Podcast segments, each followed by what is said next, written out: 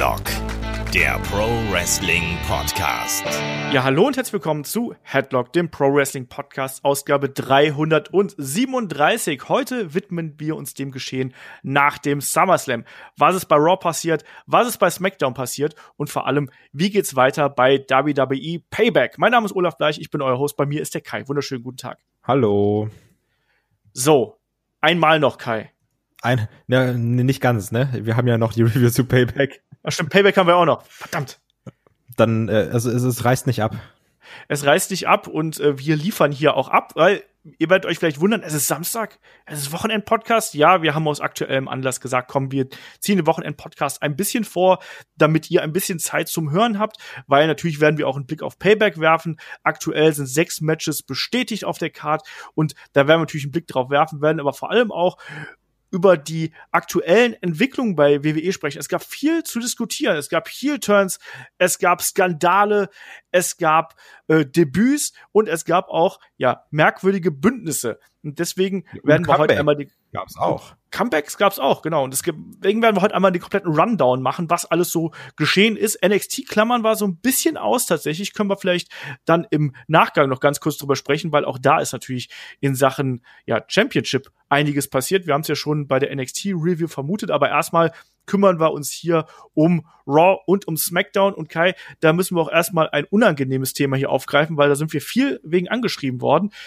Wir wissen, WWE veranstaltet äh, im Amway Center und im Thunderdome vor allem, das muss man ja sagen. Und der Thunderdome hat ja den Slogan, ne, See Yourself on TV.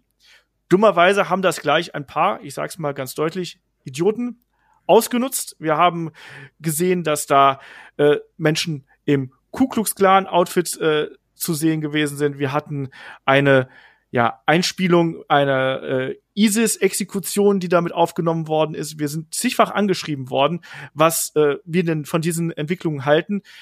Kai, was halten wir denn von diesen ja, Szenen, die da gezeigt worden sind, die ja auch nicht irgendwie rausgeschnitten worden sind, beziehungsweise ja auch erst dann deutlich im Nachgang quasi entfernt worden sind?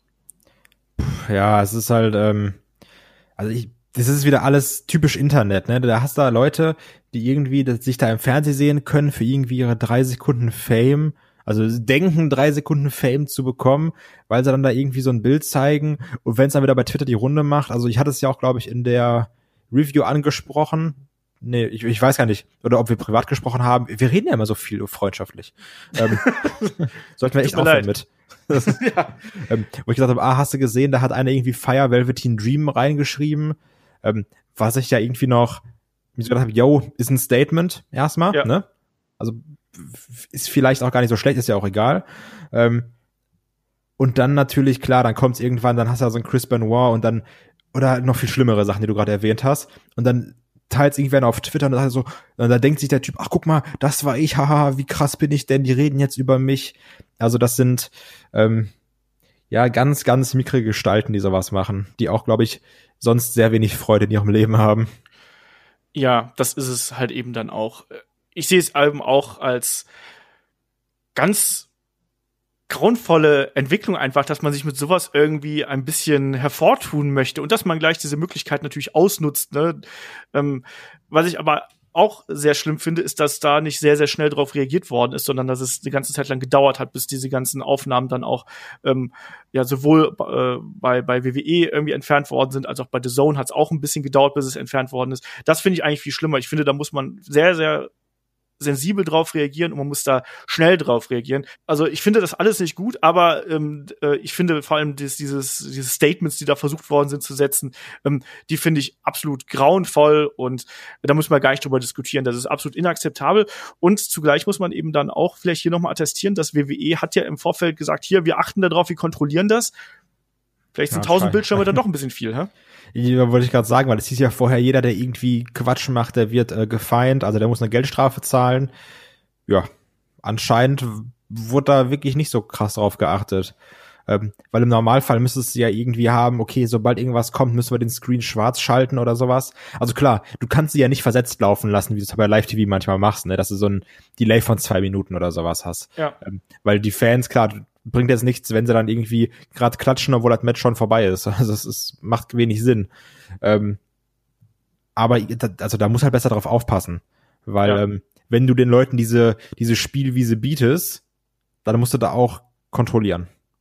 So ist es normal. Solche Leute würdest du auch im Normalfall nicht in die Halle lassen, beziehungsweise wenn dann irgendwie jemand plötzlich aus seinem Rucksack das Ku Klux Klan Kostüm rausziehen würde, dann würde der auch rausgeworfen werden. Sowas geht nicht. Das heißt, da muss WWE auch schneller reagieren. Das ganze Unternehmen muss da schneller reagieren. Die ganzen Partner müssen da schneller reagieren. Und das sehe ich da als, ja, Hauptproblem an. Wir sind auch äh, bei Twitter gefragt worden, was finden wir schlimmer? Das, was hier passiert ist oder dass bei AEW jetzt wieder Zuschauer zugelassen werden und die natürlich dann auch natürlich eigentlich ihre Masken tragen sollten, die das auf der einen Seite aber getan haben, aber dann teils eben auch doch ihre Nasen gezeigt haben. Beides schlimm, beides nervig, weil das geht halt auch einfach nicht. Ähm, und ich halte auch diese aktuelle Entwicklung, dass AEW wieder Fans in die Arena lässt, wenn auch mit entsprechendem Abstand und natürlich auch Sicherheitskontrollen, Fiebermessen und so weiter und so fort, halte ich für problematisch, weil du eben nicht gewährleisten kannst, was, keine Ahnung, in den in den Katakomben passiert. Klar ist es draußen. Was passiert auf dem Parkplatz? Was passiert auf der Toilette? Das kannst du alles nicht gewährleisten, ob da nicht doch irgendwie was passiert. Finde ich alles sehr schwierig. Ich muss sagen, wenn dieser Mist mit den angesprochenen Deppen gewesen wäre, die sich hier profilieren wollen auf dem Thunderdome, auf den LED-Leinwänden da, dann bin, wäre ich komplett äh, für den Thunderdome gewesen, weil ich halte das für die sicherere Variante als das, was AEW momentan macht. Ja, Kai. das definitiv, aber ähm, also ja, es ist für diese Situation eine gute Lösung, aber ich finde den Thunderdome trotzdem gar nicht mal so geil. Ja, das liegt für mich aber eben auch daran, dass du. Aber es ist halt besser als vorher, also aber irgendwie, ne? Ja. Es ist besser als vorher, bin ich komplett bei dir. Ich finde es auch besser als vorher, aber trotzdem natürlich die Soundkulisse ist natürlich längst nicht so geil, weil die klingt einfach so ein bisschen wie aus einem schlechten Wrestling-Game irgendwo, dieses Dauerrauschen und dann hier und da mal so ein bisschen künstlich eingespielte Buhrufe oder Applaus. Es fehlt mir ganz, ganz stark dieser Pop beim Three-Count zum Beispiel. Das ist mir heute äh, wieder aufgefallen, als ich SmackDown gesehen habe, wie sehr mir das fehlt, dass das Publikum jubelt, wenn der Three-Count kommt und warum man das nicht schafft, dass man das nicht zeitig einspielt. Ich weiß es nicht. Das tut umso mehr weh, weil ähm, mir jetzt am Wochenende und in, nee, gestern war es sogar am Freitag, ähm, nochmal das, das Video in die Timeline gespielt wurde, wo AJ in UK den Titel gewinnt gegen Jinder Mahal. Und ähm, wenn, wenn du da den Pop hörst beim Three-Count, ne, da fliegen dir aber die Ohren weg. Ähm, und dann hier, das ist dann schon, ja, denkst du, ach, das kann man schon irgendwie besser, besser planen. Aber ganz ehrlich ist jetzt auch die, warte mal, die erste, zweite, dritte, vierte Show gewesen, jetzt SmackDown im Thunderdome, wenn ich mich nicht täusche. Ähm, also SmackDown, klar, SummerSlam, Raw und dann eben, ja, vierte. Ja, also ja. klar, Tour of Five Live und so, ne? Ja. Aber ähm, also, da ist ja auch noch Luft nach oben und da wird sich ja sicherlich, das wird sich auch sicherlich einspielen. So, du hast ja noch ein paar Monate Zeit dafür. Ich glaube, die läuft ja bis Ende Oktober, wenn ich mich nicht täusche. Ähm, und von daher, ich hoffe also, sie kriegen es einfach in den Griff. Und dass es besser wird. Also, weil du hast ja auch diese Leute, die sich darüber beschwert haben, dass die Fans da irgendwie äh, Anweisungen bekommen, was ich aber gar nicht so schlecht finde, weil am Anfang haben sie alle beschwert, ja, da sitzen irgendwie 500 Leute doof vor der Kamera und machen gar nichts. Aber wenn es dann heißt, hier, guck mal, da passiert was, klatsch doch mal bitte, dann wird sich wieder beschwert, oh, die WWE da, die, die instrumentalisiert die Fans. Also, ja. Es ist eine schwierige Gratwanderung und ich glaube, irgendwo muss man da bis zum gewissen Maße Kompromisse eingehen man muss auch dazu sagen, auch wenn du bei einer anderen TV-Aufzeichnung bist, wirst du auch äh, dazu ermutigt, laut zu sein und irgendwie jo. zu applaudieren und so. Also wer schon mal in einem TV-Studio gewesen ist, da wirst du auch vorher noch angeheizt und wirst dazu angehalten, irgendwie zu reagieren und auch ruhig laut zu sein. Und ähm, das gehört auch dann irgendwie zu so einer TV-Aufzeichnung dazu. Und hier wird das eben auch gemacht. Ich finde das auch nicht verwerflich ähm, und grundsätzlich, ähm, es sind alles Kompromisslösungen und es wird noch eine ganze Zeit lang so gehen. Ich persönlich finde den äh, Thunderdome insgesamt eine, eine solide Fortsetzung und ich merke auch, dass ich mich langsam dran gewöhne, wie das im Hintergrund aussieht und ich finde das äh, eine gute Art und Weise, wie man das jetzt inzwischen umgesetzt hat, aber auch da, du hast vollkommen recht, Potenzial nach oben ist auf jeden Fall da. Es ersetzt nicht die echten Fans in der Halle, aber wir sind momentan eben nur mal in einer Zeit, wo echte Fans in der Halle eben auch sehr, sehr viele Probleme mit sich bringen und da gibt's eben dann keinen Mittelweg. So. Jetzt lass mal hier zum äh, Geschehen kommen, weil wir haben einiges gesehen. Wir haben äh, den SummerSlam natürlich besprochen. Wer da die Review noch nicht gehört hat, gerne da natürlich reinhören. Fangen wir doch einfach mal bei Raw an, vor allem da auch um das Geschehen rund um die WWE Championship, weil da sind wir ja alle irgendwie so ein bisschen davon ausgegangen, die Fehde zwischen Randy Orton und Drew McIntyre, die geht weiter. Aber naja, Kai, die geht einfach ja. mal anders weiter, oder? Wollte ich gerade sagen. Also prinzipiell geht's ja weiter. Ähm, anscheinend hat auch der äh, Puntkick wieder seine alte Stärke erlangt, nachdem er ja bei Shawn Michaels nicht seine wirkliche Wirkung gezeigt hat. Ähm, naja, ich meine, es hat immerhin drei Puntkicks gebraucht diesmal ja. fürs Krankenhaus und äh, nach zwei ist er wieder aufgestanden.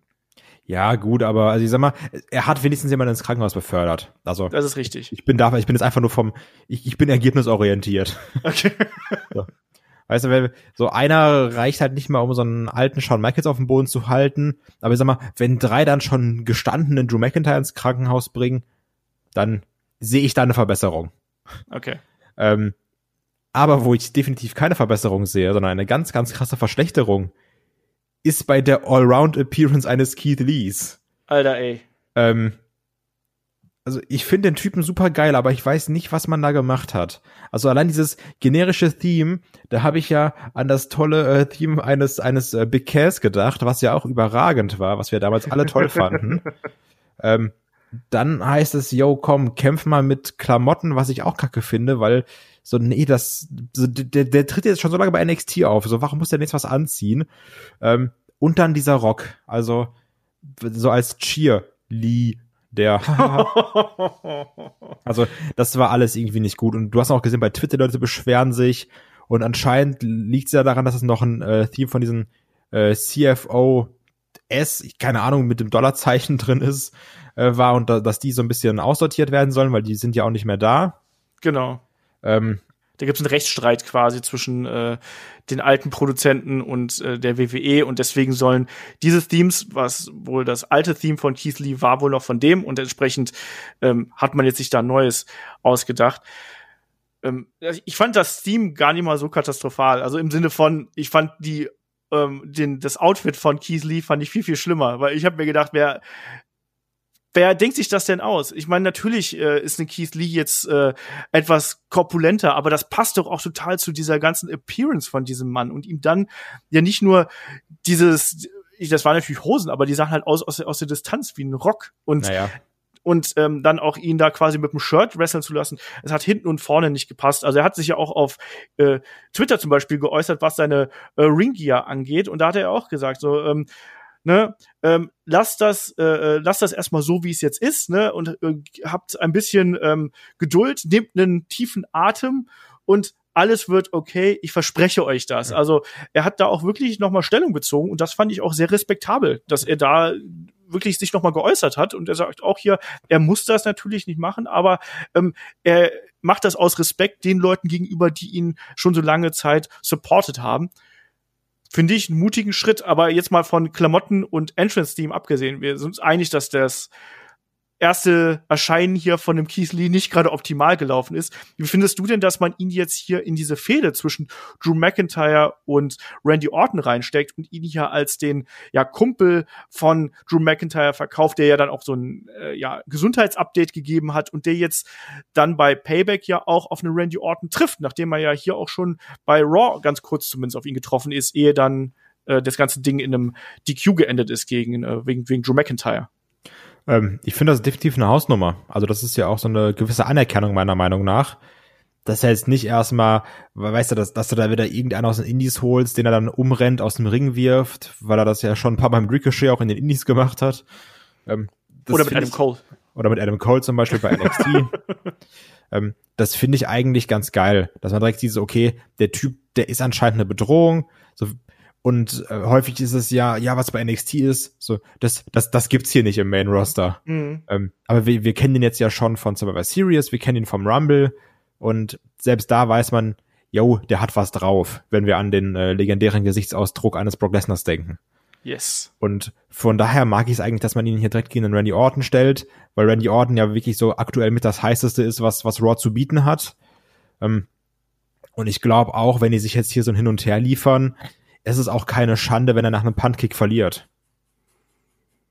Ich glaube, er darf nicht klar verlieren bei Payback. Ich glaube, wenn, dann muss er hier, ähnlich wie es ein Randy Orton beim SummerSlam getan hat, ich glaube, wenn, dann muss er durch einen äh, Flashpin oder irgendwas anderes irgendwie hier die Niederlage einstecken. Also ich glaube, so eine ganz klare Niederlage nach einem RKO oder sonst irgendwas, das würde dem Keith Lee nicht gut tun und äh, das würde wirklich das Momentum noch mal sehr stark rausnehmen. Ja, aber irgend so ein, so ein, so ein, so ein weiß ich nicht, irgend so ein Assi-Move von Randy Orton, so was typisch Chilisches, also weiß ich nicht, so begreife mir in die Augen oder ein Tiefschlag, wenn der Ref nicht Genau. hinguckt.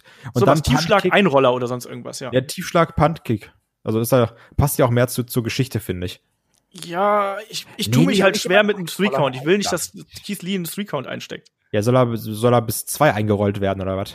Nein, aber, aber ich meine ein, ein, einen klaren Three-Count, so nach dem Finisher, so in dem Sinne meine ich Ja, aber das. wenn dir vorher gegen den Penis geschlagen wird, darfst du auch Ja. nach dem bis drei liegen bleiben.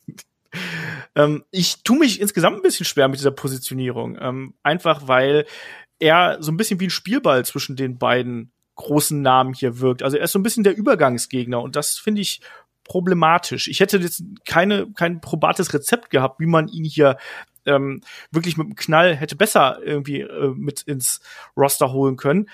Trotzdem finde ich es problematisch, ihn da so zwischenzustellen und er ist ja nur ein Übergangsgegner, also da müssen wir uns ja nichts vormachen. Und ich bin auch kein Freund davon, wenn ein neuer Wrestler in Anführungsstrichen sich an die Seite vom Champion stellt, weil warum soll sich an die Seite vom Champion stellen? Ja, weil du dann in Sicherheit wiegen, wiegen kannst. Und dann gibt's eine Spirit Bomb und dann ist er ganz schnell 1, 2, 3. Ähm, aber also, ich finde es trotzdem, also, der hat hier dann äh, meiner Meinung nach aber mehr Aufmerksamkeit als so ein Matt Riddle, der gegen Baron Corbin fädet. Ja, was aber auch daran liegt, ist einfach, äh, jeder hat mehr Aufmerksamkeit als jemand, der gegen Baron Corbin fädet. Das stimmt. also, äh, ich, ich finde es grundsätzlich nicht katastrophal, ähm, dass man ihn da jetzt in diese Fehde gesteckt hat, aber ich finde es auch nicht ideal. Also ich bin da irgendwie noch sehr zwiegespalten und ich glaube, die Umsetzung, die wird dann letztlich erst zeigen, wie das Ding dann hier für den Kiesli weitergeht, weil es kann auch genauso gut passieren, dass der dann erstmal wieder ähm, ja so ein bisschen in der Midcard verschwindet. Ich glaube nicht, dass er dauerhaft sofort hier oben eingesetzt wird. Nee, das, also ne? das, das nicht. Das ist aber auch nicht schlimm. Also weil, ähm, so, so hättest du ihn jetzt irgendwie in, in den US-Title-Run da reinschmeißen sollen oder hätte er jetzt irgendwie gegen, weiß ich nicht, Drew Gulak kämpfen sollen, um zu zeigen, guck mal hier, was ich so mit in so einem Showcase-Match, da hätte ich auch keinen Bock drauf gehabt.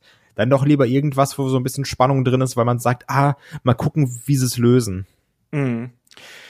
Ja, ähm, was glaubst du denn dann, wie das hier das Match bei Payback dann ausgeht? Weil das ist ja relativ früh bestätigt worden und äh, den Drew McIntyre, muss man auch dazu sagen, den werden wir hier gar nicht auf der Card sehen. Vielleicht natürlich kommt der dann mit einer Halskrause oder mit einem Verband oder äh, auf anderem Wege dann doch wieder in die Halle und sorgt ja auch für ein DQ. Was denkst du? Mm, Also ich kann mir halt schon vorstellen, dass Randy Orton gewinnt durch irgend durch irgendwas Heelisches. Also wie gesagt, sei es irgendwie ein Augenkratzen, ein Tiefschlag und dann und dann ein Puntkick oder von mir aus auch dann ein AKO, so mit, weißt du, so aus, aus dem Nichts, ah, der hat den Keith Lee unfair abgelenkt und dann gewinnt er. Und ich kann mir dann schon vorstellen, dass, dass dann irgendwie nochmal ein McIntyre rauskommt. Ja, irgendwie Aber sowas Randy Orton muss ja auch zeigen, hier, ich hab's auch verdient, nochmal gegen Drew zu kämpfen, ne? Ja, eben, Und deswegen, Randy Orton darf Keith hier Lee nicht verlieren. verlierst, Ja. Das sehe ich eben auch so. Also darf hier keine Niederlage einstecken. Und äh, die Fehde mit Drew McIntyre ist auf jeden Fall das, was dann äh, die nächsten Wochen noch irgendwie uns da bei Laune halten wird. Da gehe ich ganz äh, stark von aus. Ich glaube, aktuell ist ja der nächste Pay-Per-View, so steht zumindest auf dem Kalender noch, ist, glaube ich, Clash of Champions, dann Ende September. Momentan weiß man das ja nicht so genau äh, mit den Pay-Per-Views. Das wird ja oft sehr spontan entschieden. Deswegen glaube ich, dass wir hier einen, einen Sieg von Randy Orton sehen werden. Ähm, aber dann eben auch, wie wir schon gesagt haben, hier durch irgendwie ähm, Tiefschlag, vielleicht auch tatsächlich durch, äh, also im Sinne von Ablenkung von eines Drew McIntyre und dann eben daraus der Sieg von äh, Randy Orton. Aber ich will keinen typischen RKO Puntkick gegen Keith Lee. Das würde, ich finde, den Wind sehr aus den Segeln äh, von diesem Debüt nehmen. Und ich bin auf jeden Fall gespannt, was man hier mit ihm macht. Also äh, nicht der beste Start. Hoffen wir, dass da noch ein bisschen was hinten dran kommt.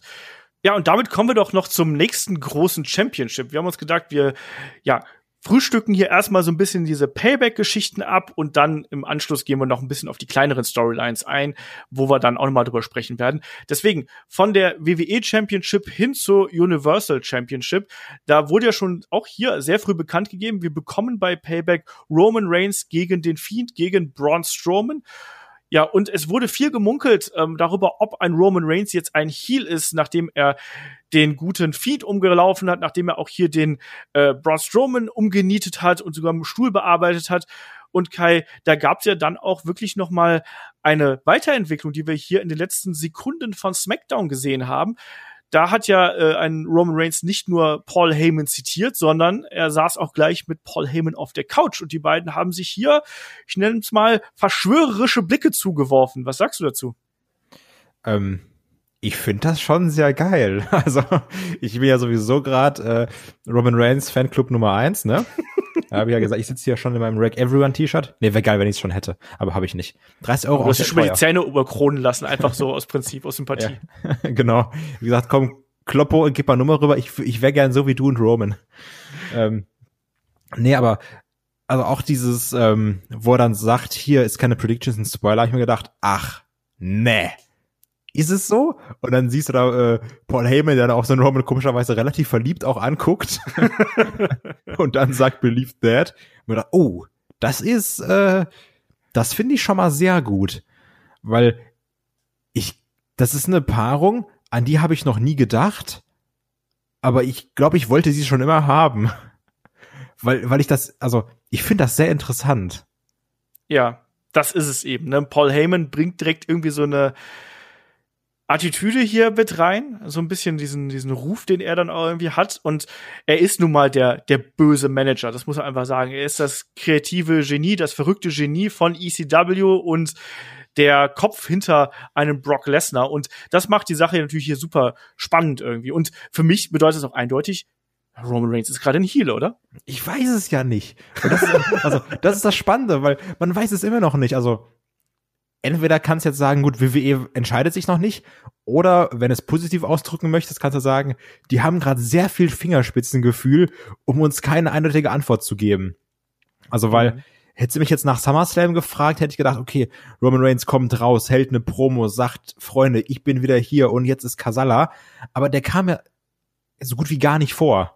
Genau. Sondern das, das, der wurde ja nur so, so, so reingehaucht, der Roman. Das, ein, ein, ein Hauch von Reigns, könnte man quasi sagen. ja, und auch, dass er den Vertrag ja nicht unterzeichnen wollte. So, also, dass er sich auch gar nicht an ja diese ähm, ja, nicht den Ritus, aber an diese Formalitäten hier halten möchte. Und einfach sagt, hey, ähm, ich habe keinen Bock, das zu unterschreiben. Ich äh, bin in dem Three-Way, ich werde bei Pay, äh, Payback, ich wollte gerade sagen Payout sein, auch nicht schlecht, ich werde bei Payback sein und ich werde mir meinen Titel wiederholen. Und äh, ja, lässt damit ja auch den guten Adam Pierce und den Vince McMahon natürlich auch, die wir auch beide hier äh, bei SmackDown noch mal gesehen haben, wenn wir auch gleich kurz noch kurz drüber sprechen, lässt er so ein bisschen im Regen stehen und sagt einfach hier, ich stehe quasi da drüber und ich hole mir trotzdem den Gürtel. Also es ist schon eine spannende Entwicklung, auch gerade mit dem ganzen Retribution-Angle im Hintergrund, wo ja auch so ein bisschen gemunkelt wird, vielleicht ist er da jemand, der da irgendwie dazugehört. Ähm, man macht das gerade gar nicht mal so schlecht. Ähm, und da hat uns der André heute auch angeschrieben, da, dessen Frage haben wir hier zu Adam Cole ähm, in der vergangenen äh, NXT-Review beantwortet. Der André hat dann auch gleich bei uns bei Steady ein ganzes Jahresabo abgeschlossen. Das geht jetzt da nämlich auch. Also ich danke schön dafür.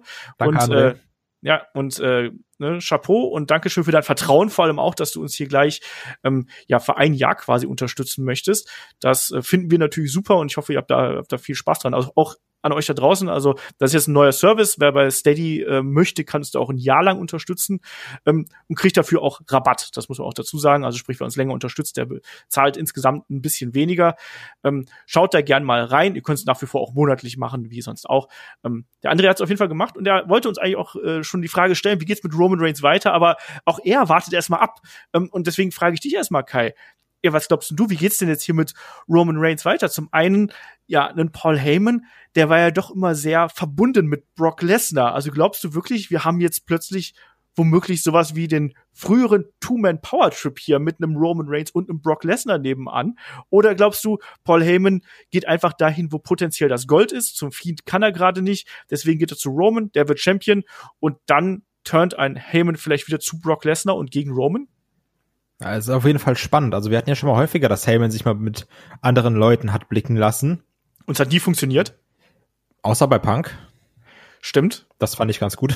Das stimmt, du hast vollkommen recht, den habe ich außen vor gelassen. Ich erinnere aber so an so äh, Kandidaten wie äh, Cesaro, auch beim Big Show war das damals eher so behilfsmäßig, sage ich mal. Aber ja, erzähl weiter. Wie hieß, wie hieß aber der andere? Ich, ich mir fällt gerade nur Michael McGillicuddy hier einer. Wie hieß er danach nochmal? Curtis Axel. Curtis Axel. Ich wusste irgendwas mit Axel, genau. Ja, das war auch äh, unterwältigend. ähm, ja, also das ist so ein bisschen die, die, die, die Spannung, die da drin steckt, weil ich, ich weiß noch nicht, wie man es macht. Also ist er jetzt wirklich, äh, also ist er jetzt direkt der Paul Heyman-Guy? Weil es klingt ja schon so. Also, dass die da auch so sitzen und schon so die Sätze des anderen benutzen, das zeigt ja auch eine, sagen, ja. eine, eine innige Bindung zwischen den beiden. Ähm, Brock Lesnar ist natürlich nicht da. Äh, Boah, also ich weiß es nicht. Also ich, ich wenn dann irgendwie so ein Paul Heyman dann gegen Roman wieder turn, das ist auch irgendwie, das wäre langweilig, wenn ich ehrlich bin. Das, das Ja. brauche ich nicht, so weil dann, so wenn wir dann jetzt wieder irgendwie Reigns gegen Lesnar bekommen, ja, weiß ich nicht. Also Ja. nee, das, das, also ich will auch einen Lesnar ehrlich gesagt gar nicht drin haben. Das ist eben das Ding, aber ich glaube, dass man über kurz oder lang einen Lesnar braucht, auch um hier bei SmackDown noch mal ein bisschen Quote zu ziehen, natürlich. Das ist ja auch äh, nicht gerade unwichtig. Und ich könnte mir das vorstellen, dass man das hier vielleicht tatsächlich so aufdröselt. Ich habe gerade den Two-Man-Power-Trip angesprochen. Das war 2001, als ja Stone Cold Steve Austin damals zu Vince McMahon geturnt ist äh, bei WrestleMania 17 und dann im Anschluss äh, dann eben noch mit Triple H sich da verbandelt hat. Und die beiden einzigen Feinde, die dann Freunde, also Freunde, Verbündete, sage ich mal, geworden sind, ähm, um dann hier eben die Promotion zu kontrollieren und äh, so. Und die haben ja dann unter anderem gegen den Undertaker und äh, Kane gefädet zum Beispiel. Und jetzt kommt nämlich mein Bogen hier. Also Undertaker und Kane haben ja eh eine Freundschaft, Feindschaft immer miteinander gehabt, eine Rivalität, die mal auf der einen Seite, mal auf der anderen Seite ging.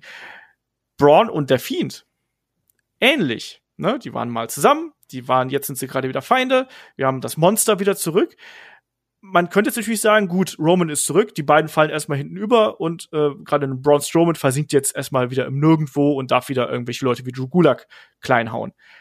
Aber wäre es nicht vielleicht das viel größere Money-Ding, einen Roman und einen Brock Lesnar, ich spinne jetzt einfach ein bisschen rum, gegen einen Braun Strowman und gegen den Fiend antreten zu lassen? Für was? Die Survivor Series, keine Ahnung. Ach so, also so für die goldene Ananas quasi. Fürs Recht. Ähm, Für ja. die Ratings. Ja, Also ja, es wäre schon ein großes Match, aber hättest du Bock, dass der Fiend nach allen Regeln der Kunst ge-F-pfeift, gesuperman puncht, gespiert wird und dann so wie so ein benutztes Taschentuch in den Müll geworfen wird und dann wieder neu aufgebaut werden muss? Weil ich ehrlich gesagt nicht. Nee, ich habe da auch so ein bisschen meine Probleme mit, aber ich könnte mir Also das ja, es vorstellen. wäre auf jeden Fall ein krasses Money-Match, bin ich bei dir. Ähm, und ja, es klingt auch wie etwas, das man machen würde, aber ich glaube nicht, dass das dem Fiend gut tut. ich glaube generell, das ist die nächste Frage, nämlich, dass aktuell der Fiend so ein bisschen äh, womöglich nach hinten ins zweite Glied rücken könnte, wo jetzt ein Roman Reigns wieder da ist und Braun Strowman sogar noch weiter nach hinten, oder wie siehst du das? Ja, die Sache ist, ich habe aber auch überlegt, ähm, also ich, ich wir fanden es ja alle kacke, dass, dass äh, Goldberg den Titel da dem Fiend abgenommen hat, ne? Bisschen. Aber ich, ähm, minimal. aber ich bin mir halt noch nicht sicher. Also ich finde es auch gut, dass er den Titel wieder gewonnen hat. Was aber auch daran liegt, dass ich Braun Strowman echt nicht unterhaltsam fand. Ähm, ich bin mir aber nicht sicher, ob ein Fiend den Titel braucht. Also das ist ja eine Sache, die Roman Reigns den Titel. du ja damals auch schon mehr angesprochen hast. Und äh, Roman Reigns sehe ich so, dass er sagt so hier, okay, ich bin ich bin die der, der Gipfel der männlichen Evolution. Ich stehe hier, das ist mein Titel. Ich bin der Chef. Ähm, aber so ein Fiend, der ist für mich auf so einer anderen Metaebene. Mhm. Der ist nicht so in diesem, ach ja, also ich wäre schon gerne mal Number One Contender irgendwo und so ein Gürtel, der macht ja echt Spaß. Ähm, ja, klar, das, das, das macht Sinn, weil er so gerade so das, das Größte ist irgendwie. Aber also ich glaube, ein Fiend kann auch ohne Titel funktionieren. Weil, Ja. ähm, weil die Fäden, also ich, ich mag das ja, aber die, die haben ja häufig ein Schema mit dem Fiend. Und dafür braucht es eigentlich nicht den Titel, weil ich finde, der Titel ist immer Beiwerk. Weil die Fäden, die, die ein Fiend zeigt, sind eher auf so einer persönlichen Ebene. Mhm. es- Und die Matches dann sind ja eigentlich auch eher Nebensache, das muss man auch mal ganz klar dazu Ja, sagen. genau. Also es geht auch nicht darum, so wer dann da mit dem Titel rausgeht. Also klar, beim auch, wurde es auch so verkauft, aber letztendlich war es dann ja auch, okay, ich will dich zerstören. Und Ja. ähm, ob ich jetzt, wer jetzt hier mit dem Titel rausgeht, ist, ist Nebensache. Ja, ähm, ich sehe halt eher das Problem für Braun Strowman, dass der wirklich jetzt erstmal wieder ein bisschen zurückgestuft werden könnte. Den Fiend, glaube ich, wird man da oben mit äh, drin lassen. Auch jetzt hier in dem Three-Way sehe ich es eben so, dass ein Roman, wenn er das Ding gewinnen sollte, wird er einen äh, Braun pinnen und der Fiend bleibt erstmal noch unangetastet. Und dann kann man eben quasi auch dieses ja, Match zwischen dem Fiend und Roman irgendwie äh, nachholen und dann eben abwarten, was sich daraus entwickelt. Die Sache mit Roman und Brock Lesnar ist natürlich Rumspinnerei, einfach in meinem, in meinem Hirn irgendwo, ähm, die sich da irgendwie äh, manifestiert hat. Ansonsten sehe ich aber hier eine Roman Reigns durchaus als wahrscheinlichen Kandidaten für Champion, für, für ein Universal Championship. Wie siehst du das? Ja, ich auch. Ich weiß aber noch nicht, was ich davon halten soll. Wenn mein Lieblingswrestler jetzt hier gewinnt, meine ich natürlich. Es wäre schon ein bisschen schnell, oder? es wäre halt schon sehr schnell. Ähm, ich weiß nicht, ob es so einem Roman gut tun würde, aber letztendlich hätte ich auch nichts dagegen, wenn er das Ding gewinnt, rauskommt und nicht sagt, hier, das habe ich für euch gemacht, sondern so, aller wisst ihr was? Ihr könnt mich einfach mal richtig am Arsch lecken, so, ich bin jetzt hier und ich mache von mir auch jeden lang von, von euren hier Fan-Darlings oder sowas also ich glaube, das hätte halt eine andere Wirkung, als immer dieses, Leute, ich hab's wieder für uns geschafft, oder? Ist das nicht cool? Und irgendwo hörst du also mal, ich hasse Roman Reigns. ähm, also, das, hier- also, hier gewinnt ja nicht dieser, dieser Face Roman Reigns, der unbedingt gemocht werden muss. Mhm. Und letztendlich, wenn die Leute dann sagen, oh, da ist er wieder, ich, ich hasse es, der gewinnt wieder sofort alles, das könnte man hier jetzt ja ganz anders nutzen. Ist jetzt so mein, Ja. mein positiver Gedanke. Ja. Ähm, es ist natürlich auch die Frage, ob man diesen äh, noch nicht unterschriebenen Vertrag ähm, hier noch mal mit ins Spiel bringt. Ne? Es kann auch sein, dass er gewinnt und dann sagt, ja, aber du hast ja nie, unter du hast nie unterschrieben, Roman. vielleicht unterschreibt auch Brock Lesnar. Ach, nicht mit deinem Brock Lesnar, ey. Und vielleicht unterschreibt er einfach Paul Heyman und wird Champion. Pint den Vielleicht. Fiend. Vielleicht. Aber man muss ja sagen, da fehlt ja noch ein dritter Name einfach hier auf dem Vertrag und es ist Wrestling-Logik, dass es egal, was oben drüber steht, äh, letztlich entscheidet, wer dahinter und drunter unterschrieben hat. Ich vertraue dieser Sache mit Paul Heyman nicht. Ich glaube, den nimmt man hier sehr clever als ähm, ja, Cliffhanger für Payback und will damit die Leute eben ranholen. Und bei mir hat es funktioniert. Ich bin total neugierig darauf, wie das äh, sich weiterentwickelt. Ich traue aber diesem Braten mit dem Heel-Turn eines Roman Reigns noch kein Stück. Nee, ich halt auch nicht. Also kann ja auch sein, Paul Heyman sitzt da, hat so, hat so eine Brock Lesnar Generalvollmacht und hat dann irgendwie als, als Roman, weiß ich nicht, gerade sich irgendwie die, die, die Zähne geputzt hat, äh, die müssen ja weiß bleiben, hat er schnell unterschrieben, so im Namen von Brock Lesnar, so I, IA im Auftrag Paul Heyman oder sowas. Ähm, und dann ist auf einmal dann doch der Brock drin. Ja. Das wird auf jeden Fall eine Weil- spannende Entwicklung sein. Also sind wir mal ehrlich, ich glaube nicht, dass ein Brock Lesnar auftaucht, ohne dass er beworben wird. naja, Also weil das ist immer noch so, hey, guck mal, wir haben hier Brock Lesnar. Wollt ihr nicht mal einschalten? Das ist Brock Lesnar. ja, aber es ist natürlich Brock dann Lesnar? ja, ja, aber es ist natürlich dann ein krasser Cliffhanger und klasse ähm, Werbung natürlich dann auch für die Weeklies, dass du, weil du dann sehen möchtest, oh mein Gott, da ist was Großes endlich mal bei Payback passiert. Und das kann ich mir dann, was daraus wird, das kann ich mir zum einen natürlich auf dem Network anschauen, das kann ich dann ja abonnieren, aber zum anderen muss ich jetzt wieder einschalten und muss sehen, wie geht denn das jetzt mit der Championship weiter, weil es ist ein Brock Lesnar wieder da, ein Roman Reigns ist irgendwie äh, wieder da, ich weiß nicht genau, wo der hin will, was ist denn die Sache mit Paul Heyman? Ähm, da gibt's viele Möglichkeiten und das ist dann, glaube ich, immer am spannendsten, wenn man äh, so viele Möglichkeiten hat, dann auch als Zuschauer vor der Fernseher zu sitzen und zu sagen, ja, ich lasse mich einfach mal überraschen. Und da steht auf jeden Fall dieses Universal Title Match ähm, sehr unter diesem Stern, dass man gar nicht genau weiß, in welche Richtung das gehen soll. Da hat man vieles richtig gemacht in meinen Augen momentan.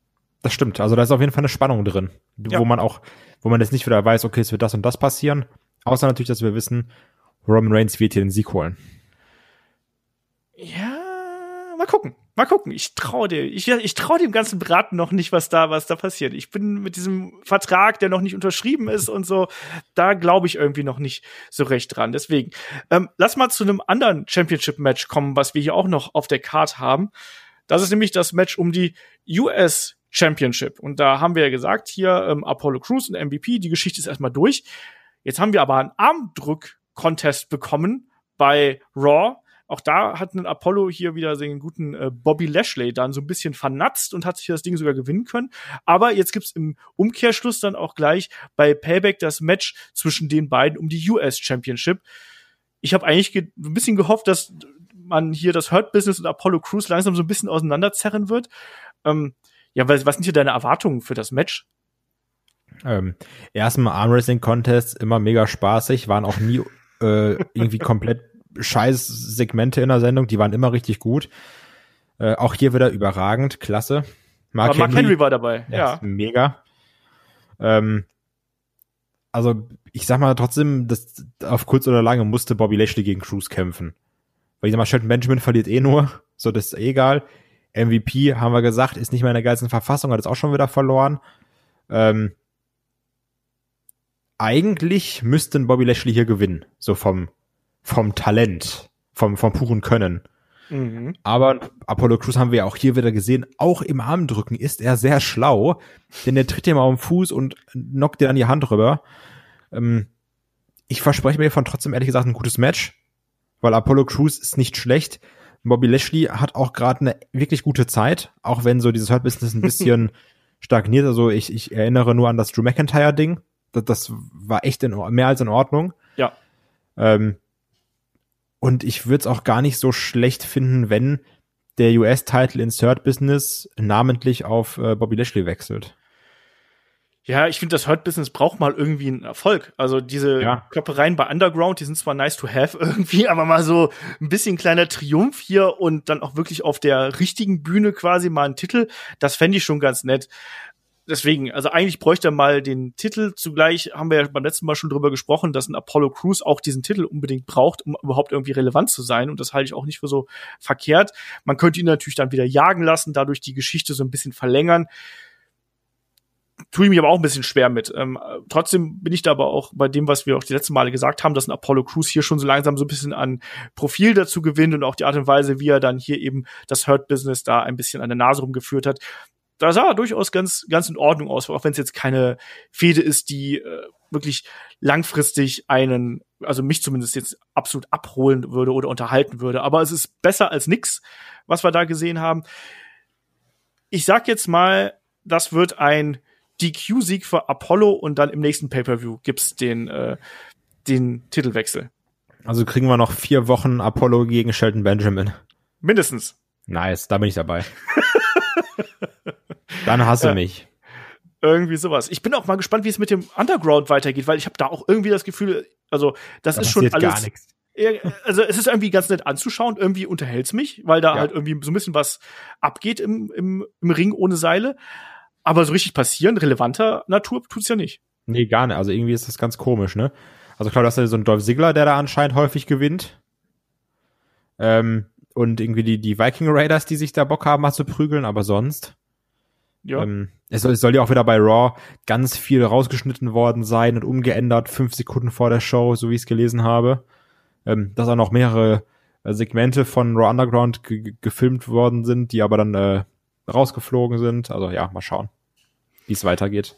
Ja, und ob da aber wirklich was Relevantes passiert. Also auch ja. immer dieses, dass das Hurt-Business immer so dominant dasteht und dann aber, ja, eigentlich, äh, da können sie sich nichts von kaufen. Du hast gerade die goldenen Ananas angesprochen. Das ist ja noch nicht mal eine goldene Ananas hier. Wo ist eigentlich Raw Underground? Weil die sind ja immer so schnell da. das ist, das ist direkt neben dem Firefly Funhouse. Ja, stimmt. Okay. Aber, aber so im Keller muss es ja sein, weiß ich, so, so, so die erste Regel von Raw Underground, redet nie über Raw Underground. Genau, und trotzdem wissen alle, wo es ist. Ja. oh Mann, ey. Ja. Schauen wir mal, wie sich das da weiterentwickelt. Ähm, ne? US-Title-Match ist auf jeden Fall gesetzt zwischen den äh, beiden und vielleicht landet es ja dann auch auf der Main-Card und nicht wieder in der Kickoff-Show. Also bis jetzt eh, also wo wir diesen Podcast aufnehmen, ähm, noch nichts für die Kickoff-Show angekündigt, auch nur sechs Matches. Deswegen gehen wir jetzt die hier mal durch und werden dann gleich ein bisschen spekulieren, was da sonst noch kommen könnte. Ähm, ein Match, was bei SmackDown festgesetzt worden ist, ist der Kampf zwischen Matt Riddle und King Corbin. Das haben wir ja schon so ein bisschen prophezeit. Ähm, bei SmackDown haben wir das Match zwischen Shorty G und Matt Riddle gesehen Ach, ich weiß nicht. Also ich sehe es halt nur als Übergangsgegner für Matt Riddle. Also wirklich kratzen tut mich das Programm hier nicht. Wie ist das bei dir? Absolut gar nicht. Aber was ich am wenigsten verstehe, ist die ähm, Motivation eines Shorty G.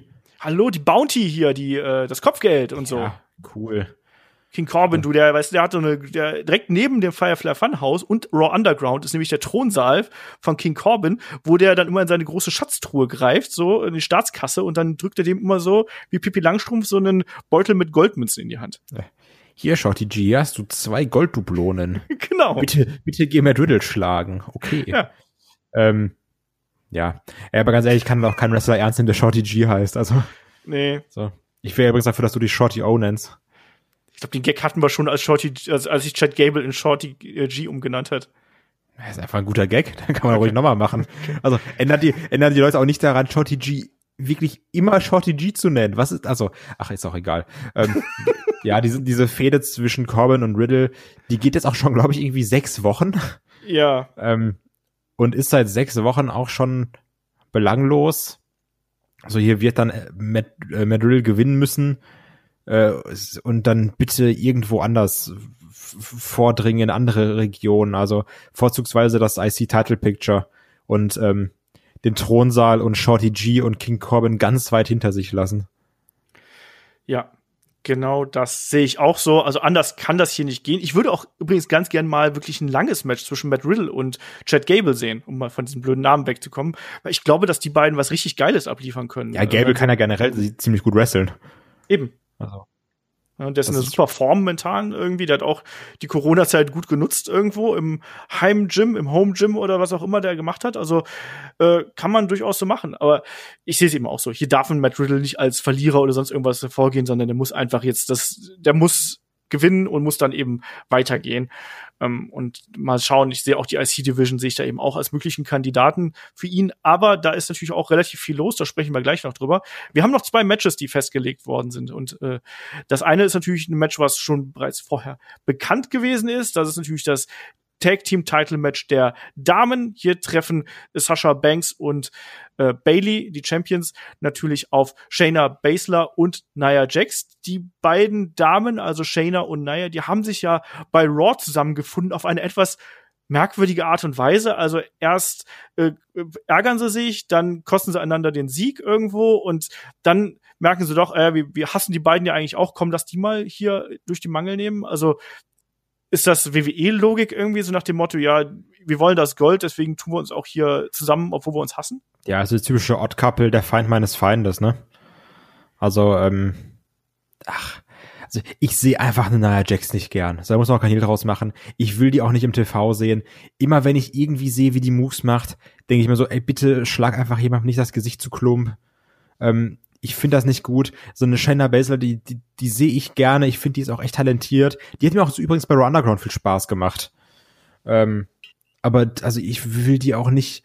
Also es ist ja auch so, dass jetzt diese die Golden Role Models immer mehr bröckeln. Was ich auch witzig fand, war zum Beispiel, ähm, wo sie dann äh, Backstage waren jetzt bei SmackDown, ne? Und dann äh, Otis irgendwie seine Money in the Bank Lunchbox vorgestellt hat. Übrigens genau mein Humor. äh, ein guter Typ, schön mit Salami drin, geil. Ähm, Und, und dann auch, glaube ich, ich, wer war es, eine, eine Sascha zu Biggie sagt, ja, hier, oder, oder Bailey, ich weiß es nicht mehr genau. Ähm, so macht ihr nichts draus, was Miss und Morrison gesagt haben. Es gibt halt Leute, die sind nicht, die sind nur dazu gemacht, äh, Tag Team Titel zu halten.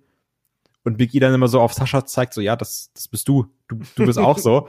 Ähm, und dann auch die Promo im Ring von äh, Bailey und, und, und Banks. Du merkst so, ja, es ist, ich finde aber, es hat ein, ein sehr schönes Maß an, wie es kriselt zwischen den beiden. Ja. Weil es werden immer so Sätze gesagt, wo du sagst, oh, jetzt, jetzt gleich könnte es explodieren.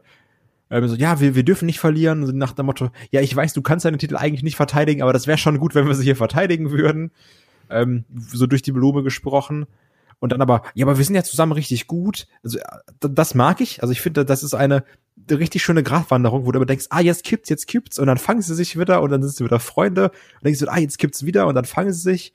Ähm, glaube aber schon, dass jetzt hier bei Payback ein weiterer, vielleicht auch der finale Knacks reinkommen wird. Ähm, hätte aber gern trotzdem lieber Shayna Baszler mit irgendeiner anderen Person zusammen als Tech Champ und nicht mit Nia Jax. Ja, also ich finde den Aufbau hier so ein bisschen problematisch. Wie gesagt, diese Te- Teamzusammenstellung ist ein bisschen ja, wie gesagt, du hast es gerade eben richtig bemerkt, dieses typische ne, Feind meines Feindes ist mein Freund, auch wenn sie ja sagen, dass sie sich gegenseitig hassen. Finde ich ein bisschen merkwürdig. Äh, ich fand aber trotzdem die Interaktion der beiden auch ein bisschen witzig, wo sie sich da gegenseitig beschimpft haben. Das fand ich ein bisschen lustig. Und auch bei der Promo von Bailey und Sascha, da haben sie mich einmal gehabt. Und zwar, ich habe die ganze Zeit auf diese Hose von Sascha Banks geschaut mit dem Kuhmuster. Und als dann Bailey zu ihr sagte, we need to move on. Sorry, da hatten sie mich irgendwo. Ich weiß nicht genau wieso. Das ist halt mein dummer Humor auch. Ne? Also ich musste leider, leider lachen. Es war noch früh am Morgen, da bin ich vielleicht noch für dumme Scherze ein bisschen empfänglicher gewesen. Ähm, mochte ich. Ich sehe es aber ansonsten genauso wie du. Ich glaube auch, dass wir hier dann wirklich ähm, den Titelwechsel bekommen und dann eben den nächsten Bruch, weil im Endeffekt das Einzige, was Bailey und Sascha gerade noch zusammenhält, sind diese Titel. Und wenn die jetzt weg sind, dann wird auch Sascha irgendwann die Schnauze voll haben, weil dann ist sie wieder nur die quasi die die Championess hier begleitet, die die unterstützt und das kann es halt eben auch für sie nicht sein und das wird es dann eben auch gewesen sein für die für die beiden. Aber der Unterhaltungswert von Bailey und Sascha, der ist in ungeahnte Höhen wieder geschnellt, oder? Das ist wahr. Also ich habe ja auch von Anfang an gesagt, ich bin kein Fan davon, ähm, aber gerade so die letzten Wochen und auch jetzt wieder diese Promo, muss ich ehrlich sagen, die haben mir schon wirklich Spaß gemacht. Ja, das geht mir auch so. Ich weiß, wir haben auch sehr oft gesagt, mein Gott, lass ja endlich hier gegeneinander turnen, jetzt mach doch endlich mal.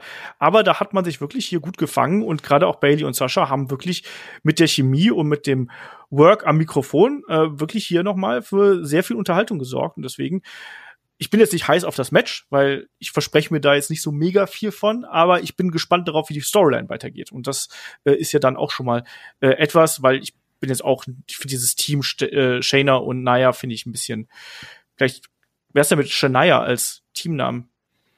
Wow. Wow. Okay, also wir tippen beide auf den Titelwechsel. Richtig? Yes. Yes, okay. Lassen wir es einfach mal so stehen.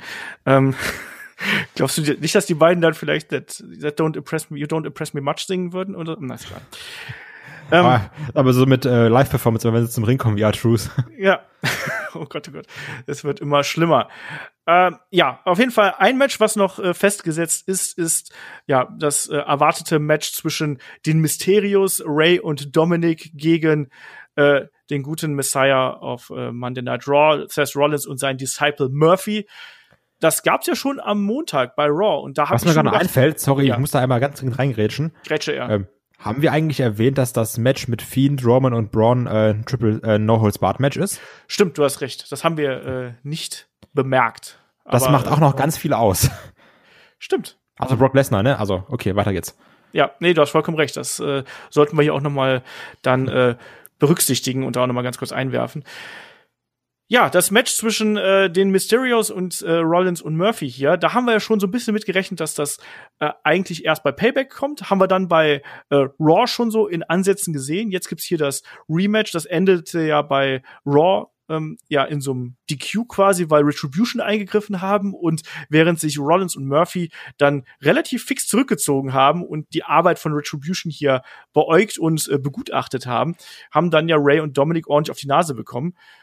Ähm, ja, wie siehst du jetzt diese ganze Entwicklung hier mit Retribution, mit dem Match, was wir hier gehabt haben, auch damit, dass man hier so ein bisschen auf den Monday Night War damals angespielt hat, wo man Ray in den, also hier hat man jetzt Ray in den Ringpfosten geworfen, bei äh, Nitro damals hat ja ein Kevin Nash und ein Ray Mysterio äh, ja in so einen Ü-Wagen quasi reingeworfen, also in so einen ja, Container irgendwie. Ähm, wie hast du hier diese, diese Szenen wahrgenommen?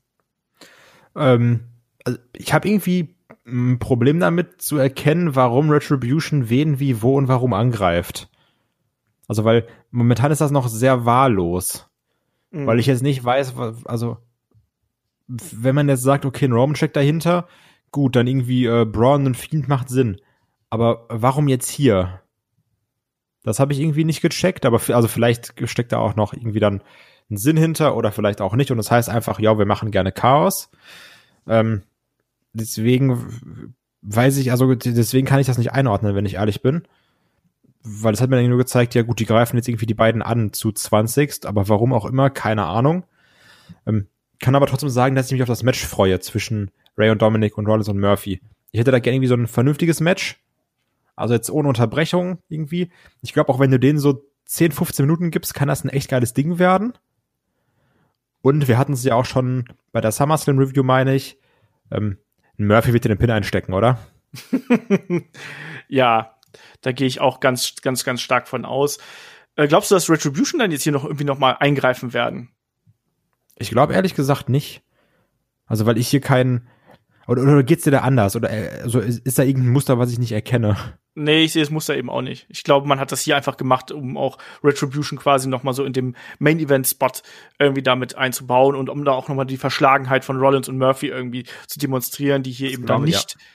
die ihre ihre ich sag mal WWE Kollegen quasi unterstützt haben, wo ja auch ein Rollins äh, zuvor ja noch mal ähm, betont hatte, also in, dem, in der Auseinandersetzung mit Drew McIntyre, ne, dass, dass äh, man braucht hier einen Anführer und so und das äh, zeigt jetzt ein äh, Seth Rollins hier nicht. Deswegen stärkt natürlich auch noch mal diesen ja, Charakter, den er dann eben hier an den Tag legt. Ich glaube ohnehin nicht, dass wir Retribution bei Payback sehen werden. Ich glaube, dass man sich die so ein bisschen als Special Attraction für ja für Raw und äh, noch nicht mal auch für SmackDown haben wir es auch nicht gesehen. Also dass und man sich die so ein bisschen für die Weeklies aufhebt. Was ist denn mit der Tatsache, dass das Hauptmatch, was Roman nicht unterschrieben hat, ein No-Holds-Barred-Match ist. Das lädt ja quasi Retribution ein, da so ein bisschen Chaos zu stiften, ne? Ja. Auch möglich. Und dann steht er da und dann wird er, und dann gewinnt er und wird so von, wird, legt sich so auf dem Rücken und wird so Crowdsurfing-mäßig rausgetragen mit seinem Titel. Auch möglich. Also es ist gerade so ein bisschen spannende Entwicklung, weil man nicht so genau weiß, äh, was dahinter steckt. Auch einen Paul Heyman zum Beispiel hätte ja ähm, genügend Motive dafür zu sagen, ich bin anti-WWE irgendwo, ne? Also ähm, und es gab ja auch schon damals ähm, hier mit mit Punk und The Shield. Da hat man auch gesagt, oh ja, die hat doch hier einen Paul Heyman angeheuert. Also ja. wer weiß, vielleicht sind ja dann auch ein Heyman und ein, und ein Roman die Köpfe dahinter, ne?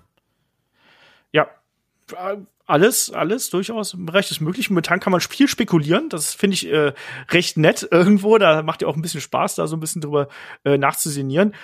Ähm, hast du hier Leute erkannt unter den Masken von Retribution? Weil da gibt's ja auch so ein bisschen diverse Gerüchte, wer dazu schon zu sehen sein äh, gewesen sein ist, wer wer da wer dabei gewesen ist. Ähm, hast du jemanden erkannt? Ähm, also es gibt ja mehrere Bilder, wo gesagt wird, ah hier der und der ist es. Also wer genannt wurde, war eine Mia Yim. Äh, Dijakovic natürlich mit seinen ja. sieben Metern. Ähm, die wohl auch Retribution generell auch gut gewachsen ist in letzter Zeit, also wurden immer schön gewässert, die Kollegen. ähm, wer ja auch erkannt sein sollte, war, glaube ich, äh, wie heißt der? Di Dio Madden? Ja. Der ja auch mal kurzzeit kommentiert hat, wenn ich mich nicht irre. Genau. Ähm, und wer da auch, also wer auch noch anscheinend, wenn ich mich nicht täusche, darunter sein sollte, wo ich auch sage, aber boah, ist schon langweilig, äh, Shane Thorne.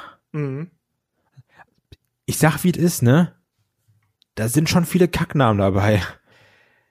Ja, also ähm, Shane Thorne ähm, halte ich für durchaus für einen talentierten Burschen irgendwie, ne? Also der ist jemand, der ähm, äh, natürlich ehemaliger ehemaliger Tag Team Wrestler hier ähm, und ist jemand, wo, wo ich sage, ja, der war er der von diesem TM61? Genau. Ah, wie schlau ich bin, ne? Ja. genau das und ähm, ich finde, der bringt schon irgendwie ein bisschen Charisma mit, aber natürlich, ist, es sind im Endeffekt nur NXT-Wrestler jetzt hier und ähm, es heißt ja auch, man, es ist nicht klar, ob die, die wir jetzt da gesehen haben, ob die dann auch letztlich die sind, die bei Retribution irgendwie dann wirklich auftauchen werden. Und ich bleib aber dabei, wenn du einfach nur eine Horde NXTler dahin schickst, dann wird das niemanden jucken. Das ist nun mal einfach so. Du brauchst nach wie vor einen Kopf oder einen Drahtzieher dahinter irgendwo. Und das, äh, das muss halt hier irgendwo sein. Ähm, und da gibt's ja auch Gerüchte drüber. Roman Reigns ist der eine Name, der immer gerüchtet wird, habe ich ja letztes Mal auch schon äh, angeführt. The Miz ist auch noch so ein Kandidat, right. der ja ne, bei der einen Attacke ja so ein bisschen hinten dran erst super ja, spät gekommen ja, ist. Ne? Genau, stimmt. Und man, man spielt da so ein bisschen mit. Und äh, also Dijakovic halte ich als so als Enforcer-Charakter für super. Mia Yim kannst du für mich auch damit reinschicken. Passt ja auch irgendwo dazu. Keith Lee ist ja der, der Freund von Mia Yim wenn der jetzt bei Raw ist, wird es auch irgendwo Sinn machen, dass man äh, Retribution quasi auch mit ihr quasi da besetzt. Man macht das ja gerne inzwischen, dass man so Paare quasi zusammenhält. Ist ja nett. Ne? Deswegen halte ich auch für durchaus wahrscheinlich. Aber trotzdem, also es würde nicht genügen, nur NXT-Leute hier reinzuschmeißen. Das wäre zu wenig.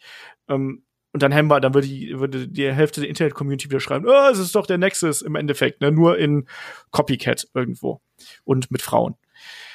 Ähm, braucht braucht man nicht, deswegen muss da noch ein großer Name hinter und da braucht man jemanden aus dem Main Roster. Und äh, ich, ich erinnere immer noch an Roman Reigns bin auf jeden Fall neugierig drauf, äh, was wir hier sehen werden. Ich hoffe aber trotzdem, dass hier dieses Match zwischen äh, Ray und Dominic und äh, Rollins und Murphy, dass das im geregelten äh, Bahn geht, weil das, was wir bis jetzt gesehen haben, hat bei mir funktioniert und es war ein unterhaltsames Ding, oder?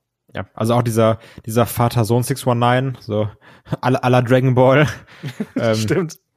Also ich mag das einfach, weiß ich. Ich glaube auch, ähm, Ray hat schon unnormal Bock, mit Dominic zusammen zu wresteln. So, das, das, das, das wird er halt nicht nur sagen, sondern so, ich glaube, das stimmt auch zu 110 Prozent. Dass er das richtig geil findet. Und also klar, also es ist einfach, du kannst halt mit deinem Sohn zusammen wresteln. Da muss man auch mal sagen, das gab's ja super, super selten, ne? dass mal, äh, dass es mal Vater-Sohn-Tag-Teams gegeben hat. Ne? Also ganz spontan kann ich mich da noch dran erinnern, ähm, an einen, an einen Royal Rumble, wo äh, Dusty und Dustin Rhodes beispielsweise angetreten sind. Aber normalerweise ist halt die äh, Alterskluft zwischen äh, dem Vater und dem äh, ja, Nachwuchs quasi ist eigentlich zu groß, ähm, als dass das irgendwie funktionieren würde. Deswegen ist das sehr, sehr selten und umso spannender ist es. Und die beiden, also auch ein Ray kann ja noch was und der kann ja sogar ein bisschen davon profitieren, weil er muss jetzt vielleicht nicht immer durchgeprügelt werden, sondern er kann jetzt seinen Sohn vorschicken, der durchgeprügelt wird. das ist doch auch mal super. Dafür ja. habe ich mir einen Sohn gemacht. Genau, der kann jetzt, ich, endlich darf ich mal die Hot Tags hier machen. Ist doch super. endlich nee, krieg ich den Hauptspot. Genau, endlich kriegt ein Ray hier die Aktion und das äh, kann man schon so machen. Ähm, wir gehen beide davon aus, dass Ray und Dominic hier gewinnen, richtig? Ja, ja. Gut. Und ja, dann kommen wir mal noch zu den anderen Baustellen, die wir hier noch haben. Ähm, ich habe es äh, eingangs schon erwähnt, wir haben einen Vince McMahon, der jetzt wieder häufiger zu sehen sein wird oder zu, zu sehen ist, vielmehr, schon zweimal, zwei Wochen in Folge und äh, einen Adam Pierce, der hier so ein bisschen als ja Go-To-Guy durch die Gegend geschickt wird, auch als äh, Postman Pierce, was ich sehr witzig fand, im Firefly Funhouse. Ähm, wie gefallen dir diese beiden Personalien? Ich meine, Vince McMahon ist ja nur in kurzen Segmenten hier zu sehen, aber ist das was, wo man sagt, ja, das gibt dem Produkt noch mal was? Ich weiß nicht warum, weil Adam Pierce sieht meiner Meinung nach absolut nicht besonders aus, aber ich finde trotzdem hat er irgendwas, was mich amüsiert. Also so, weiß ich nicht, ich, der hat so irgendwie die Mimik oder sowas, also auch wie er da als Postman Pierce aufgetaucht ist. Ähm, ich fand's schon witzig. Oder also auch, ich weiß, also oder auch wo er dann äh, wieder zu, zu Vince reinging und sagt so, ja, so, so ich habe ja hier zwei Unterschriften, das ist ja schon gut, zwei von drei ich habe mit dem schon Spaß. Ich weiß nicht warum, aber das, das unterhält mich. So manchmal hat man das ja einfach, ne? So man kann man man kann nicht so genau den Finger drauflegen, aber es macht irgendwie schon schon Spaß. Ähm, ich habe aber eine Frage. Ja. Hast du auch so Probleme, Vince McMahon zu verstehen? Ja. Das ist gut. Das wird nämlich nur an mir liegen. Weil ich war so, okay, ich gucke normalerweise so auf Lautstärke irgendwie 14 und dann war Vince da und ich mache auf Lautstärke 20 und krieg so in den Fernseher rein, hat trotzdem nur die Hälfte verstanden. Ja. Also, ähm, das habe ich bei einem Ric Flair auch, aber bei einem Vince nimmt es jetzt auch momentan sehr stark zu. Mm, geht mir ganz ähnlich. Ich verstehe ihn auch echt äh, schlecht und der hat auch einen ganz anderen Sprachrhythmus als als früher noch gehabt hat ne? und auch eine andere Akzentuierung und so. Das ist äh, schwierig. Merkt man eben auch das Alter. Und ich weiß auch nicht. Also, das klingt jetzt ja so doof, aber wenn du jetzt zum Beispiel irgendwelche Zähne, Brücken oder sonst irgendwas drin hast, das verändert ja auch den Sprachrhythmus und sowas. Also kann das alles damit zusammenhängen ich finde auch immer, der, also der ist ja nicht mal wirklich alt. Also so, wie ist er 75 geworden, ne? Ja. Also das ist, ist das, ja, das ist alt, aber das ist ja heutzutage kein Alter. Du weißt, was ich meine. Ja. Ähm, aber ich glaube, der hat in 75 Jahren so viel erlebt, was, glaube ich, für, für sechs Leben reicht. Ja, davon kannst du ausgehen. Deswegen, also, ja, das ist schon auf jeden Fall schwierig. Also, es ist immer ganz cool, Vince McMahon zu sehen, weil es auch eine Besonderheit ist. Ja. Aber dann manchmal denkt man so, jetzt hilft doch mal einer dem alten Mann. also ich mag aber Adam Pierce sehr, sehr gerne. Und der Typ, äh, ich habe mir ein, zwei, dreimal live sehen dürfen irgendwie. Ähm, der war einer der geilsten Heels, die man sich vorstellen kann. Richtiger Wer ist das eigentlich? Hm? Also kennt, kennt man den so irgendwie? Also kenn, kenn ich der den? hieß auch Adam Pierce im, äh, im normalen Wrestling-Zirkus. Also okay ähm, hat bei, also ich kenne ihn vor allem aus seiner Zeit bei Ring of Honor zum Beispiel. Da hat er äh, sehr, sehr äh, gut gekämpft und ich mag halt die Art und Weise, die er hat. Ich habe ihn dann auch ein paar Mal bei, ich glaube, er einmal oder zweimal war der bei der WXW und der ist live richtig gut. Also der bringt sehr, sehr viel äh, Charisma irgendwo mit und war immer jemand, wo man gesagt hat, Mensch, der könnte doch mal, aber hat nie so den Sprung nach ganz, ganz oben geschafft. Äh, ich finde ihn in der, in der Rolle hier echt gut. Also mir, mir gefällt das, dass er so ein bisschen hier der wie gesagt, so ein bisschen der, der, der Go-To-Guy irgendwie ist, jetzt so ein bisschen die rechte Hand, aber dann auch so ein bisschen undankbar irgendwo. Gefällt mir, gefällt mir echt gut. Ich finde das äh, eine spannende Entwicklung und die Sache mit dem Postman Pierce, da musste ich auch ein bisschen ähm, bei schmunzeln und vor allem auch einen Bray Wyatt, der dann, dann da lacht irgendwie so, hey, das ist ja, als wenn ich hier gerade Todesurteile unterzeichnet hätte und die Kinder applaudieren im Hintergrund und das war wieder so dieses typische, was ich am Firefly Funhouse wirklich sehr mag und äh, ja, auch die Sache mit dem Stuhl, wo dann Drew Gulak äh, einen Braun von hinten schlägt, der gar nicht drauf reagiert und dann aber Pierce den Stuhl zuwirft, so, ey, ich war's nicht, ich war's nicht, ne? Das war immer das mit dem Stuhl, das war so heftig, Bud Spencer, ne? Ja, natürlich. Also, oder so, dann zimmert er dann so, so einen Hocker über den Rücken und der zerbricht und er merkt gar nichts oder sowas. Ja, das fand ich schon äh, witzig. Das war schön. Ähm, bleiben wir doch gleich vielleicht mal bei SmackDown und äh, gehen hier mal Richtung IC-Title. Wir haben einen Jeff Hardy, der natürlich neuer Intercontinental Champion ist seit vergangener Woche. Ähm, AJ Styles hat sich natürlich darüber beklagt, wie sich das gehört. Ähm, Jeff Hardy spricht eine Open Challenge aus, die für jeden gilt, außer für AJ Styles. Deswegen gibt es das Match gegen Shinsuke Nakamura. Hardy gewinnt, wieder mit dem Kick der Knieschiene. Ähm, und dann gibt es den Konflikt zwischen Styles und Hardy. Und wir sehen einen zurückkehrenden Sami Zayn Kai. Und der dann auch nicht nur hier jubelt. Übrigens, der hat das gleiche wie ich. Der hat auch eine Corona-Matte. Äh, ich gehe nächste Woche zum ersten Mal zum Friseur seit März, glaube ich. Gott, ich will gar nicht wissen, wie du aussiehst. Ey. Bestimmt wie so ein Penner. ich habe lange wallendes Haar falls sich oh das Mann, beruhigt. Ey. Also, es ist kein Witz, es sieht wirklich so aus wie bei Sami Zayn. Ich musste sehr lachen, als ich ihn gesehen habe. Deswegen, also, wir haben ja nicht nur die äh, gleiche Bartfarbe, sondern wir haben auch gleich die gleiche Haarfarbe entsprechend. ähm, habe ich gedacht, Mensch, der Sammy ist wieder da. Habe ich mich drüber gefreut. Da ich sag, mein Bruder. so ungefähr. So ungefähr. Ähm, ja, wie siehst du hier die Entwicklung und glaubst du, da kommt irgendwas in Richtung Payback auf uns zu? Also ich muss sagen, ich hatte komplett vergessen übrigens, dass Sami Zayn ja als Champion äh, gegangen ist. Genau, und er hat auch den Belt mitgebracht, das müssen wir hier nochmal erwähnen. Klar, also ist ja auch seiner, ne? Eben. Ähm, und also, das mochte ich irgendwie schon, also auch dieser, dieser Tritt dann gegen Jeff Hardy, wo ich mir gedacht habe, ey, ich würde halt mein Knie nicht an, meinen Fuß nicht ansatzweise so gerade hochbekommen. Ne? Ich würde mir alles reißen. und ich mache schon relativ viel Sport. Und also, wirklich, ich, ich würde danach einfach kurz mich in die Ecke stellen oder in die Eistonne legen für vier Wochen. Ähm, das hat schon irgendwie, also das mochte ich. Ich hoffe auch wirklich, ich bin ja kein Fan von diesem The Liberator-Gimmick. Das finde ich einfach kacke. Mhm. Ähm, aber wir alle wissen, wir haben ja auch schon damals beim Match of the Week zwischen äh, Nakamura und, und äh, Sami Zayn schon gesagt, Mann, der ist so gut. Also ich würde den gerne so mal vernünftig wresteln sehen. Und wenn ich jetzt daran denke, irgendwie so eine Konstellation mit einem Sami Zayn, einem AJ Styles, einem Riddle und von mir aus auch einem Jeff Hardy, ähm, da können echt geile Sachen bei rumkommen. Das können richtig, richtig schöne IC-Title-Matches werden.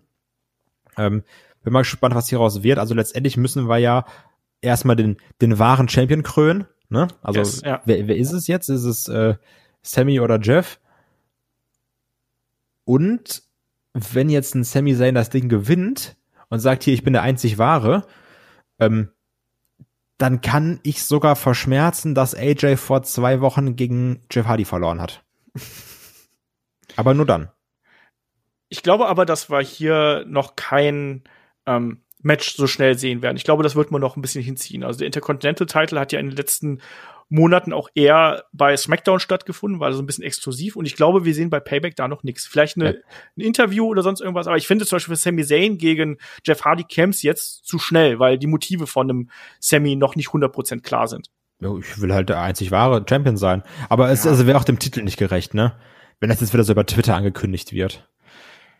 Also ich finde das logischer, wenn man das noch ein bisschen aufbaut. Wir haben, wenn es dann wirklich der Clash of Champions sein wird, der nächste Pay-per-View. Wie gesagt, ich sage das noch unter Vorbehalt. Ich habe nachgeschaut, es soll am 27. September soll der Clash of Champions sein. Also ich meine, Clash of Champions und beide haben den Gürtel, das bietet sich ja da irgendwo an. Oder ja, ja, also das, das sowieso.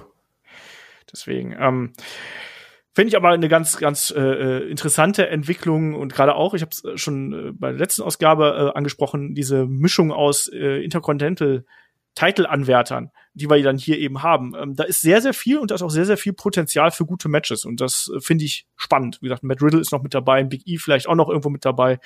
Ähm, finde ich durchaus annehmbar. Hüpfen wir noch mal rüber zu Raw, würde ich sagen. Da haben wir noch einen Heel-Turn gehabt, lieber Kai. Wir haben einen Alistair Black gesehen, der hier nach den Attacken von äh, Seth Rollins und insbesondere Murphy ja zurückgekommen ist. also er wurde oft verglichen mit, also er sieht aus wie ein Anime-Charakter mit der ähm, ja Augenbinde hier, sein verletztes Auge hier abdeckt. Er war ja Gast in der Kevin Owens Show und ja, bevor dann irgendwie hier ein Interview wirklich stattfinden konnte, gab es ja dann die Attacke von ähm, Alistair Black gegen Kevin Owens. Wie hat dir das gefallen? Wie siehst du die Zukunft von dem Alistair Black? Wollte erst den Gag machen und sagen Piraten Black, aber Anime-Charakter finde ich irgendwie sogar noch viel passender, wenn ich ehrlich bin. Ähm, ich mag einen Alistair Black echt gerne. Und ich mag auch einen Kevin Owens echt gerne. Und ich liebe auch den Black Mass als Finisher, habe ich schon ganz oft gesagt. Ich weiß aber nicht warum, aber das hier wirkte wie so billiges Schmierentheater. So, nee, nee, also, ja, ich will es nicht zeigen, dass das, das vor der Tüte verletzt wurde. Nee, nee, zeig ruhig, ich hab's eh schon hundertmal gesehen. Und dann zeigt das und dann fasst er sich so ans Auge, wie irgendwie Harry Potter, der sich am Kopf fasst, wenn wieder Voldemort irgendwo im näheren Umkreis rumläuft. Das ist ein Kriegstrauma, Mann. Weißt du, so, ah, ich bin da und so, ne? Also, oh, mein, mein Auge juckt wieder, morgen wird Regen. ähm, ja, das, das sah doof aus. Kann ich leider nicht anders sagen. Ich mochte den Black Mass. Ich bin mal gespannt, was daraus wird, weil letztendlich weiß nicht, ist, so ist jetzt seine Persönlichkeit, dass er sich immer wieder ans Auge packt, weil er daran denkt und dann Black Mass verteilt. Also, das, also ich kann, er kann jetzt daraus jetzt noch nicht so viel ziehen. Ähm, ja, aber es sah halt doof aus, oder? Ja, das fand ich auch nicht so ideal, sagen wir es mal ganz vorsichtig. Ich fand auch, dass das so ein bisschen von der also A, diese Konstellation mit, mit Kevin Owens und äh, Alistair Black wirkt auf mich ein bisschen erzwungen irgendwo ähm, die schauspielerische Darstellung ähm, mit diesem Auge fand ich auch ein bisschen schwierig. Es heißt ja auch, dass es eher so ein bisschen aus der Not geboren ist, weil ein Alistair Black gerade als Babyface so ein bisschen untergehen würde, weil man bei Raw zu viele Babyfaces hat einfach. Das sehe ich auch so, weil ich hätte auch nicht gewusst, wo man den jetzt irgendwie in eine Fehde stecken sollte. Entsprechend hat man sich hier dazu entschieden, ähm, den Heel-Turn zu lassen und gegen den Kevin Owens antreten zu lassen, weil ja auch den Seth Rollins gegen den Kevin Owens ja eigentlich hätte fehlen sollen. Der ist ja gerade ähm, anderweitig beschäftigt mit den Mysterios, mit der Mysterio Family. Und deswegen kann ich damit irgendwo leben, dass man jetzt hier ähm, so, so eine Art Notprogramm macht, damit überhaupt beide irgendwo so einen gewissen Spot bekommen, weil dass die beide alles mitbringen, was man da irgendwie haben muss und dass die ein Programm haben sollten, ist absolut klar. Und was mir sehr wichtig ist, ich glaube, dass auch ein Alistair Black davon profitiert, wenn er als Heel agiert, weil ich finde, ein Alistair Black ich habe nie so richtig verstanden, warum ich den bejubeln sollte, außer halt der ist ein cooler Kämpfer, aber ansonsten ist er für mich kein Babyface-Charakter. Nee, das stimmt. Der, der, der kann ja auch, also der hat ja auch eher so einen, so einen, so einen bösen Look. Genau, der Tattoos und so. Ja, ist, ist, so, so ein Krimineller. Das wir haben nur Verbrecher, genau. So, ist so. Oder hast du noch die Augenbinde, wie, ist, ist ein Bandit, ist das. genau, so sieht's nämlich aus. Nee, ich glaube, dass er da schon von profitieren kann. Aber ich bleib dabei, es hängt auch stark davon ab, äh, ob man wirklich dann auch Geschichten für ihn hat. Und ich habe den Eindruck, dass man noch nicht so genau weiß, wohin man mit dem Charakter möchte. Das hier ist ein Anfang.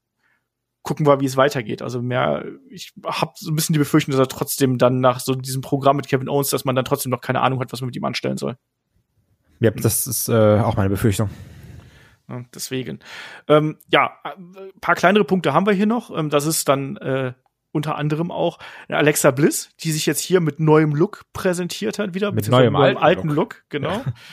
Ähm, ja, und wo offensichtlich auch die Freundschaft hier mit Nikki Cross ein bisschen kriselt, ähm, wo ja dann ähm, ja so eine kleine Diskussion gegeben hat und Nikki, die ja dann diesen Becher, den ihr Alexa geschenkt hat, ja, hier, ne, den habe ich wieder mitgebracht und dann zerwirft Alexa einfach mal diesen Becher und sagt, vielleicht ist äh, das doch keine so gute Idee mit unserer besten Freundschaft und so weiter und so fort. Ne? Geil. Und jetzt springt bei mir die Alexa im Hintergrund an. weißt du das? Ja, ich höre so ein bisschen. ja. Fantastisch. Vielleicht ist ab jetzt noch Bliss sagen oder Frau Bliss. ja, so ungefähr. Little Miss Bliss auf jeden Fall hier vor dem, äh, ja, vor dem Heel-Turn, wie siehst du das? Ja, schon. Also ich, ich mag es ja auch hier wieder, dass, dass dann diese Fiend-Sache wieder aufgegriffen wird. Ne? Also so, wenn du mit denen in Berührung kommst, dann veränderst du dich, dann kehrst du wieder zu deinem alten Ich zurück oder sowas. Ähm, und auch hier wieder, ich mag das. Also das, das ist sehr schöne Kontinuität, die da drin steckt. Also immer, so jeder verändert sich, ein Mist kam davon noch so ein bisschen los, aber ich sag mal, der taggt ja auch wieder mit John Morrison, von daher ähm, Und Finn Balor ist noch bei NXT. So, weiß ich nicht. Roman tritt, tritt dann äh, vielleicht wieder als, wie hieß er nochmal damals bei Dingens? Hieß er dann nicht irgendwie Ach, hieß er nicht irgendwie Anoa'i sogar noch mit seinem Ja, ja, er hat seinen bürgerlichen Namen auf jeden Fall getragen, ja, ja. Genau. Tritt er vielleicht auch wieder so auf, dann auch ohne Weste, sondern so wie damals mit dieser äh, Samoana-Hose oder sowas. Wir, wir werden sehen. Kriegt wieder seine alten Zähne. Ähm, nee, aber also ich finde es irgendwie ganz cool, dass, also, dass hier jetzt natürlich auch noch ein Terminer drin steckt. So, ja, gut, also war mir jetzt egal, ich stand da einfach nur rum, damit nicht mit jemandem reden kann. Ähm, und dann auch, ja, hier das mit, mit, mit den Haarflechten, so, das erinnert mich so ein bisschen an, ja, du weißt schon, ne? Also wieder der, dessen Name nicht genannt werden darf, der Fiend. Voldemort? Genau. Dann irgendwo steht Alistair Black fast nicht wieder ans Auge. oh, er ist da. Ähm, nee, also ich, ich finde das eigentlich ganz cool, dass wir hier so. Und sind wir mal ehrlich, Alexa Bliss ist auch kein Face. Sie hat das jetzt irgendwie schon passend gemacht mit der Nikki Cross, aber die Frau ist dazu geboren, hier zu sein. Ja. Ähm, Sehe ich auch so. Ich finde auch eine nette Entwicklung, die man dann hier irgendwie aufgezeigt hat. Äh, sehe es aber da auch noch nicht, dass sich das dann schon bei Payback manifestiert, sondern auch eher dann so für die kommenden äh, Wochen, dass sich das dann da äh, ja weiter ausreizt. Quasi. Aber das klingt ja erstmal gut. Also, ja, das, das, also ich meine so generell, was wir jetzt auch so besprochen haben, dass du merkst, es gibt Programme, die auch jetzt noch für ein paar Wochen laufen können. Genau. Ne? Und es ist auch nicht nur Quatsch dabei. Es ist mir klar, da sind so Dinge dabei, da sagst du, boah, da werde ich mich jetzt in, in, in einer Woche schon nicht mehr dran erinnern, was da passiert ist. Aber es sind auch einige Geschichten dabei, wo man durchaus sagen kann, ja, das ist unterhaltsam und da, da kann irgendwie ein bisschen mehr draus werden. Da kommen auch gute Matches bei rum. Deswegen, also ich sehe durchaus hier und da ein paar positive Trends, sage ich mal. Es ist noch nicht wieder perfekt, aber es ist zumindest also perfekt ist es ja schon seit Ewigkeiten nicht mehr. War es auch nie eigentlich, wenn man ehrlich ist.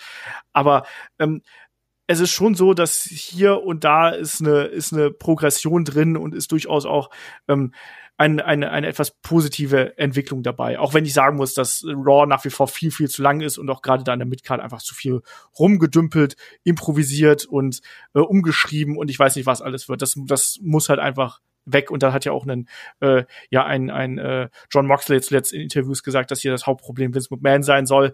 Ähm, ob das so ist, lasse ich mal außen vor. Das hat er schon häufiger gesagt, aber feststeht, dass man hier zumindest derzeit so ein bisschen probiert, wieder äh, ja neue äh, Entwicklungen irgendwie ins Spiel zu bringen. Und das äh, finde ich durchaus positiv. Und der SummerSlam hat das ja auch schon gezeigt, dass dann da auch eine gute Show bei rauskommen kann.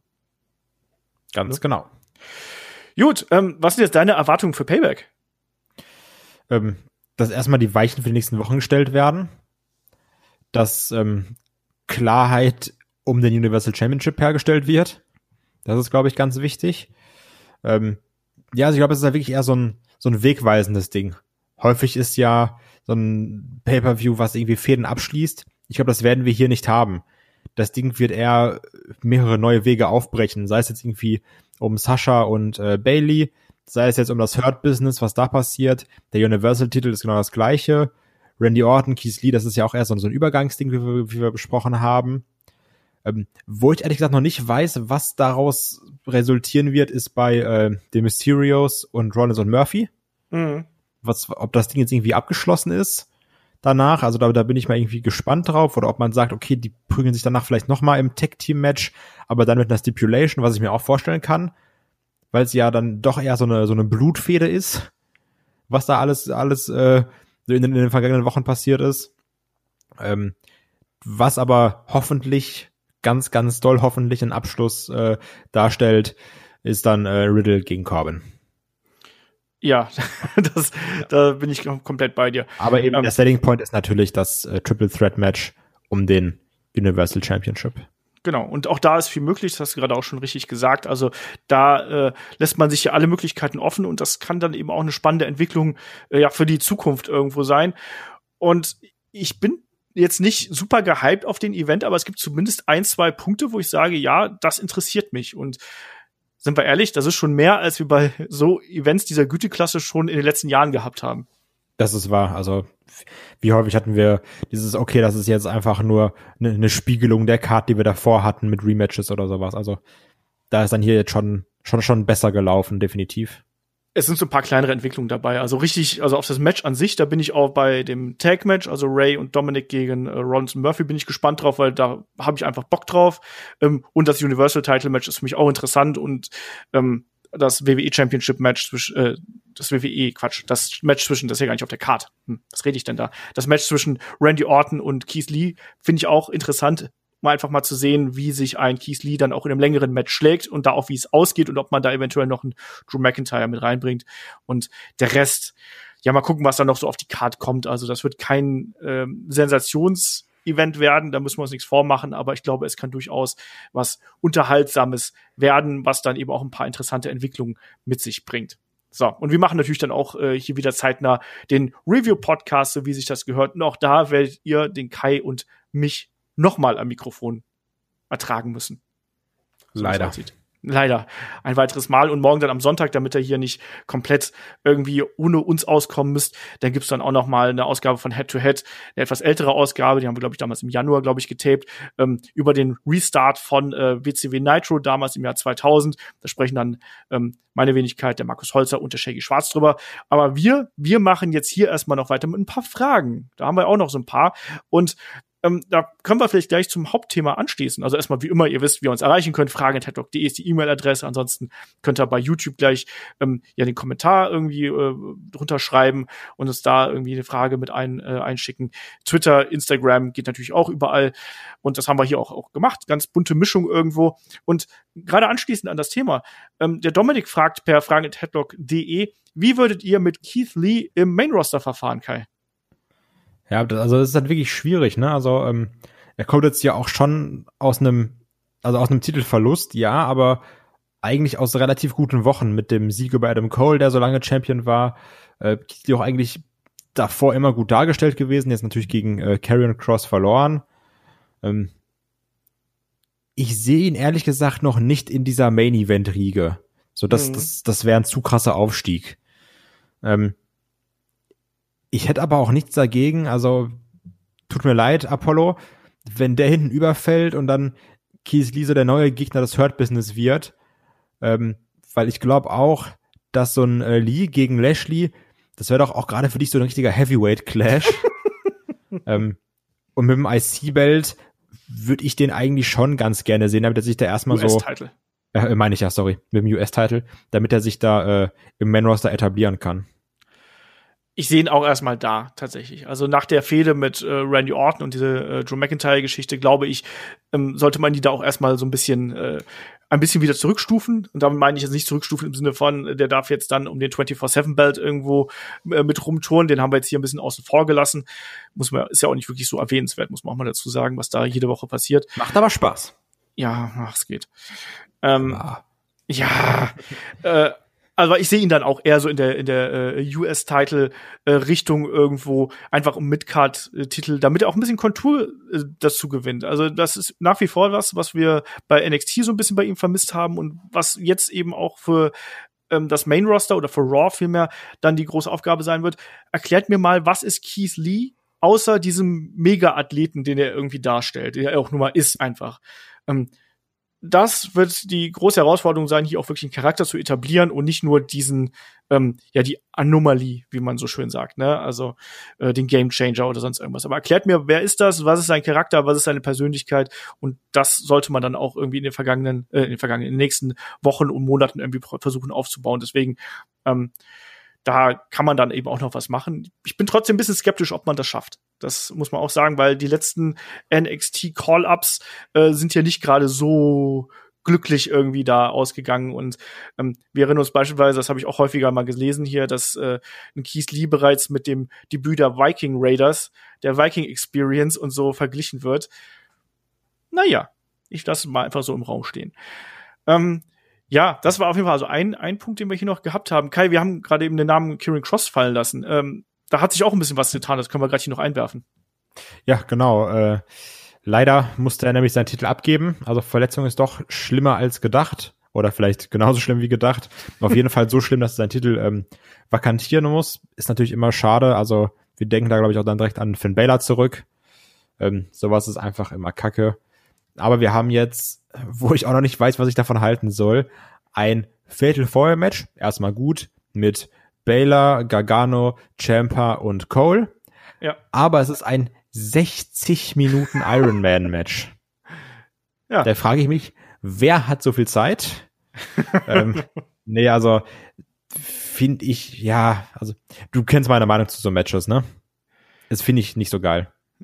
ja, ich bin da selber kein äh, riesengroßer Freund von, muss ich dazu sagen, weil das klingt für mich so ein bisschen wie, als hätte jemand bei WWE 2K19, 20 spielen ja die wenigsten, also 19, irgendwie Bock gehabt, einfach so einen NXT-Title-Match auszuwürfeln. Und ich finde dann, das ich weiß auch nicht, ob ein Iron Man Match so die große Attraktion im TV ist, weil das ist eben schon Nee. eine anstrengende Geschichte. Also mal gucken. Ich glaube, dass die vier hier natürlich ein schnelles, brutales, hart geführtes Match irgendwie auf die Beine stellen können.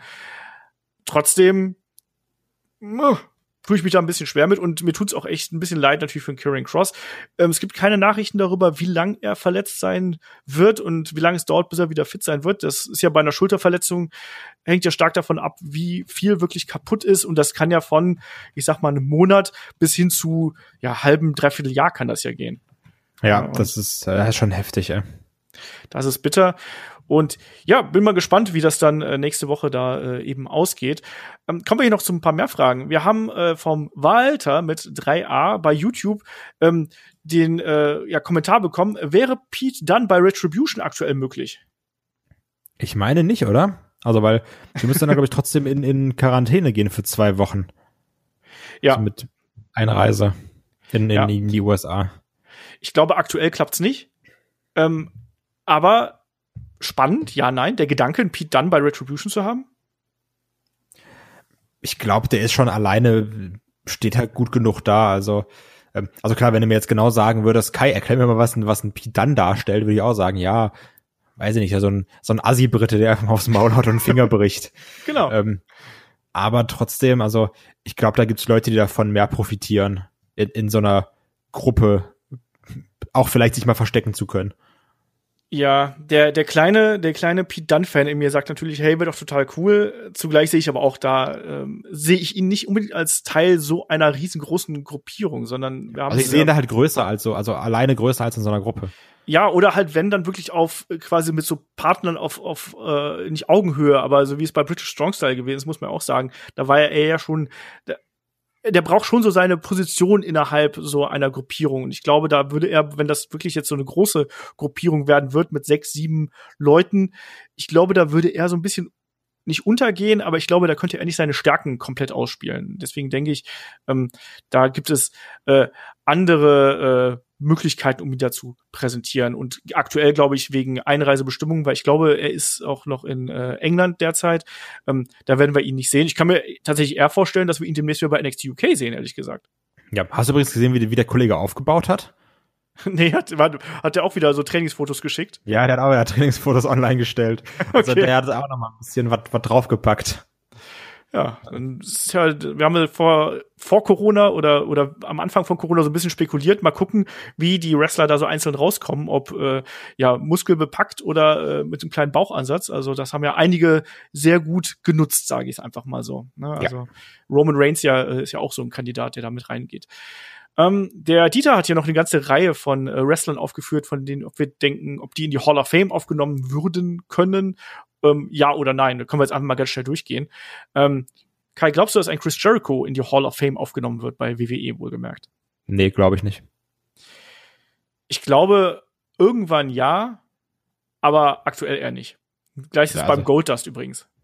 Ja, also ein Gold, das glaube ich halt noch eher, ne? Weil ein Jericho, der macht sich jetzt auch gerade zu seinem Beruf immer schön gegen die WWE zu schießen in Promos. Ja, Also klar, das, das muss halt auch sein, ne? Also ist halt auch alles Business, aber trotzdem. ja, ich glaube trotzdem, dass man das irgendwann, ähm, wer weiß, was in 10, 20 Jahren irgendwie so passiert, wer, wer da noch da ist, irgendwie. Ähm, mal gucken. Goldust auch irgendwann, kann ich mir auch durchaus vorstellen. Rick Martell, Musst du beantworten. ja, sehe ich auch da.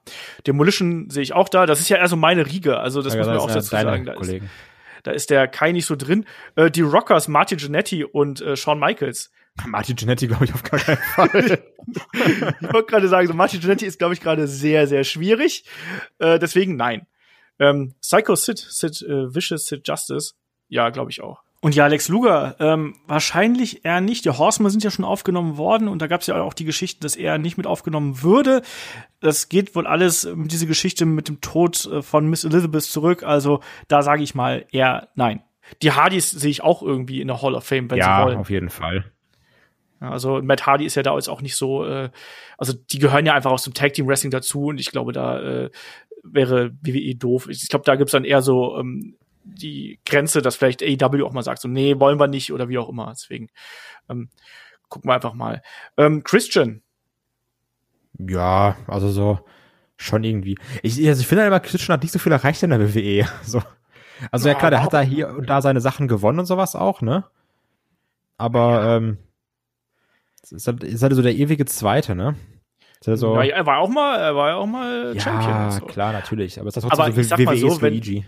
Ja, aber ich, ich sag mal so, äh, wenn ein, wenn ein Coco Beware in die Hall of Fame als Wrestler aufgenommen wird. Ja, dann geht auch ein Christian rein. Dann geht auch ein Christian und der hat bedeutend mehr erreicht und er hat auch in bedeutend größeren Matches gestanden als, ein, als diverse andere. Deswegen bin ich da komplett bei ihm.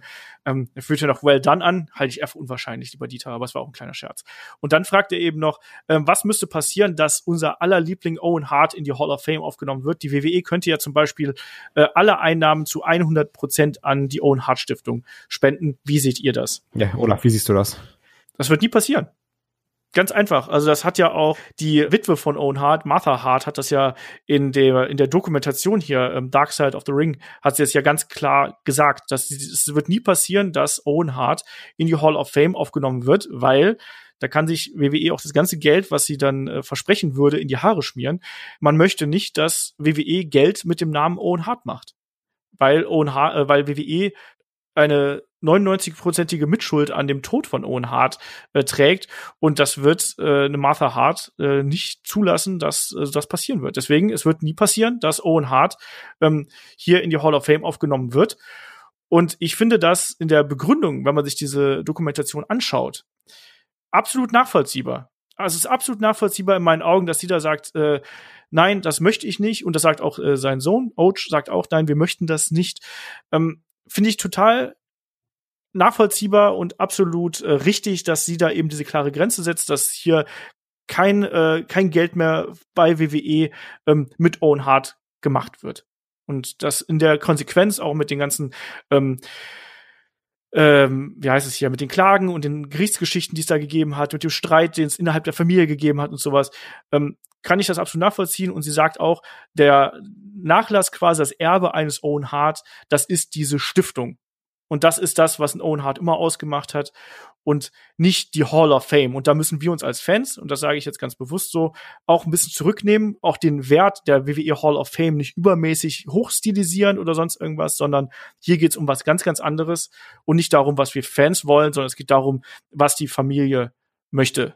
Ne? Also, und das muss man dann hier respektieren und Owen Hart wird nie in die Hall of Fame aufgenommen werden. Punkt. Da gehe ich hier ganz fest von aus. Ähm, ja, wir haben noch so ein paar kleinere Fragen. Der Frank fragt noch, ähm, habt ihr Titelgürtel? Und wenn ja, was macht ihr damit? Ja, ich, wir haben beide sogar welche. Ich habe den äh, WWE-Belt, den äh, aktuellen. Und der steht bei uns auf der Kommode im Wohnzimmer. Unter ja. meinem CM Punk-Bild, äh, neben den Unterschriften von äh, AJ Styles und Seth Rollins. Auch nicht schlecht. Also ich habe ja, ich habe den US-Titel von der WCW und der ähm, ist einfach äh, Dekoration in so einem, ähm, ja, so einem Glasschrank, den ich äh, hab. Da stehen sonst Gläser drin einfach, ne? Und ähm, kann man auch mit beleuchten, ist oben eine Lampe drin, deswegen, wenn man möchte, kann man auch, der steht halt ganz oben unter der Lampe, also sprich, wenn man möchte, kann man da auch noch den US-Titel so ein bisschen beleuchten lassen. Ich habe den schon seit über 20 Jahren. Ich habe mir den damals von meinem ersten Gehalt gekauft und äh, der ist einfach Deko. Aber ich mache jetzt ansonsten nichts, außer dass man den wenn mal Partys stattgefunden haben, im angetrunkenen Kopf dann durchaus mal aus dem Schrank geholt hat und äh, damit rumposiert hat. Aber ansonsten habe ich mit dem nie was gemacht, muss ich sagen. Also ich würde jetzt nicht damit auf den Event gehen zum Beispiel. Würdest du das machen, Kai? Nee, auf gar keinen Fall. Dafür sind die Dinger einfach viel zu teuer. ja, eben. Deswegen würde ich halt auch nicht machen. Ähm, ja, noch so zwei, zwei Fragen können wir hier noch machen. Der Chris hat bei, bei, bei Instagram gefragt, was sagt ihr dazu, dass Joseph Parks im TV zu sehen gewesen ist? Also war ja bei der vorletzten Ausgabe von SmackDown, wenn ich mich komplett täusche, hat man ja den ehemaligen Abyss hier als den ja, Gehilfen von AJ Styles hier gesehen, unter anderem. Also ich habe da natürlich jetzt nicht so viel Aktien drin, weil ich auch so dieses TNA-Ding und sowas nicht so krass verfolgt habe. Ähm, aber ich habe, also das war echt krass, ähm, wie, als man gesehen hat, wie viele Leute sich darüber freuen. Und ja. so wirklich sind, ach, das ist einfach schön, den zu sehen. Und als ich das dann gesehen habe, habe ich gedacht, ja, dann, dann freue ich mich auch. Wenn sie alle freuen, dann freue ich mich auch. ich fand es auch einfach nett, ihn da zu sehen. Also ähm, da, ich fand Abyss immer, äh, fand ich immer, dass es ein sehr unterhaltsamer Big Man gewesen ist. Natürlich auch jemand, der sehr viel Raubbau an seinem Körper betrieben hat mit den äh, Hardcore Deathmatches, Barbed Wire Matches und was er nicht alles. Äh, Deathmatches waren es offiziell nicht, aber de facto Monsters Ball Matches und so weiter und so fort, was er alles ähm, da mit sich gemacht hat, auch diese Schnitte an den Armen, wie ich mal ganz widerlich fand und sowas. Ähm, freut mich einfach, dass er da jetzt quasi bei WWE arbeitet. Der kriegt da seinen, seinen verdienten Paycheck, ähm, den er da hat und muss sich nicht mehr irgendwie in irgendwelche Matches stürzen und dem, ich glaube, dem geht's ja ganz gut. Und ähm, der Sephiroth fragt noch per Instagram, äh, was sagt ihr zum Ende der vorletzten Ausgabe von äh, Dynamite und den Geschehnissen um Brody Lee, Dark Order und Cody? Kai, ich glaube, du bist aktuell nicht so bei äh, AEW verhaftet, korrekt? Ich habe nur mitbekommen, dass er dann irgendwie auch, also dass der Cody längere Zeit diese Open Challenge gemacht hat genau. um den äh, TNT-Titel und dass er dann aber von äh, Brody Lee einfach äh, weggesquashed wurde, ne? Genau, er ist weggesquashed worden und danach ist ja quasi die komplette Nightmare Family hier von der Dark Order attackiert worden und äh, Cody Rhodes mit Stretcher Job und, und so weiter und so fort. Und ja, finde ich eine äh, sehr eindrucksvolle Art und Weise, wie man dann auch hier die Dark Order plötzlich aus diesem, ja, ich sag mal, Nischendasein so ein bisschen rausgeholt hat und dann tatsächlich jetzt hier so so einem, ja, durchaus glaubwürdigen und ernsten äh, Mid-Card-Heel-Stable positioniert hat. Dann jetzt ja noch bei der aktuellen Ausgabe von Dynamite mit der Beerdigung quasi, wo dann der Sarg mit reingebracht worden ist und Rest in Peace Cody und sowas. Äh, fand ich spannend und auch, dass ein Cody jetzt erstmal aus den Shows geschrieben worden ist, ähm, ist eine, ist eine coole Entwicklung. Also nicht, dass, dass ich einen Cody nicht mehr sehen wollen würde. Aber er macht doch jetzt bei dieser TV-Show mit, ne? Genau. Irgendwo genau. bei von, von dem Steve Amell, wo der also irgendwie auch auftritt. Genau, genau. Die kennen sich ja noch aus den äh, ähm, aus den Zeiten von äh, WWE quasi und äh, sind anscheinend gute Kollegen geworden. Und ja, ich finde, das ist eine, eine, sinnvolle Art und Weise, auch wie man jetzt quasi hier diese Pause für äh, Cody äh, genutzt hat, um Brody Lee und die Dark Order zu platzieren kann man absolut so machen. Und ähm, mit diesem Titel ist auch ein, ein Brody Lee hier gut gerüstet. Ich sehe ihn da nicht so als äh, absoluten Main-Player, aber in der Rolle, die er jetzt da hat, kann man das absolut so machen. So, und das ist auch ein schöner Übergang eigentlich, weil natürlich nächste Woche ähm, findet ja schon All Out statt. Das ist ja dann äh, am 5. September, also in der Nacht vom 5. auf den 6. September, kann man ja unter anderem bei Sky Select äh, schauen oder eben bei ähm, Fight TV. Und äh, da machen wir dann hier die Review. Da werden dann äh, der David und ich äh, zugegen sein. Die Preview dazu machen wir äh, für Supporter auf Patreon. Die gibt's dann am äh, Donnerstag, Freitag wahrscheinlich. Wir wollen wahrscheinlich am äh, Donnerstagabend aufnehmen. Also ähm, wenn ihr da möchtet, hört da gerne rein. Hier geht's dann in der kommenden Woche natürlich erstmal weiter mit der Review zu ähm, WWE Payback und dann eben morgen mit Head-to-Head -Head am Sonntag, damit ihr da auch noch einiges äh, zu hören habt. Und ja, äh, gibt auch einiges, einiges zu tun, einiges zu hören. Und ähm, schreibt uns gerne, wenn ihr noch Fragen habt, fragen in headlock.de ähm, oder eben wenn ihr auch Anregungen habt, also da haben wir auch ähm, ja, Themenvorschläge bekommen, da sind wir auch immer sehr offen natürlich für und wollen gerne wissen, was euch da interessiert.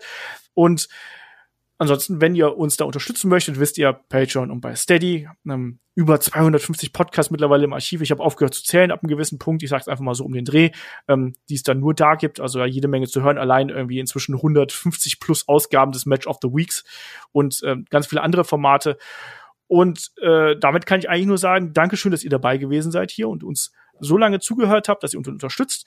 Und ich sage Dankeschön, Kai, dass du dir, dir einmal mehr äh, hier den Samstag mir um die Ohren geschlagen hast. Klar, also ich brauche das ja. Ich brauche ich brauch meine, ich brauche diese Dosis Olf immer. Die, hält, die genau. hält mich fit. Ohne Olf geht's halt nicht. Und für dich geht's jetzt ab nach Kutenholz. Yes, jetzt ab zum Live-Catch. Ich bin, ich bin gespannt.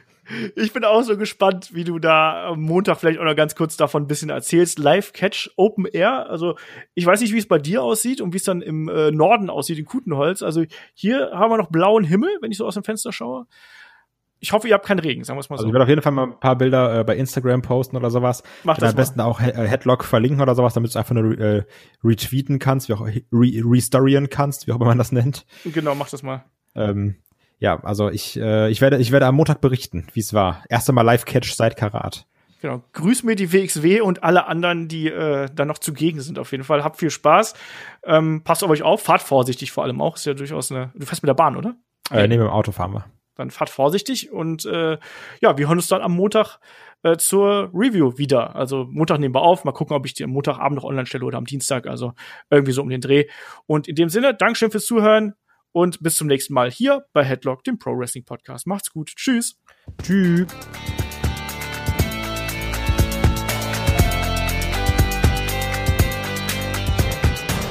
Headlock, der Pro Wrestling Podcast.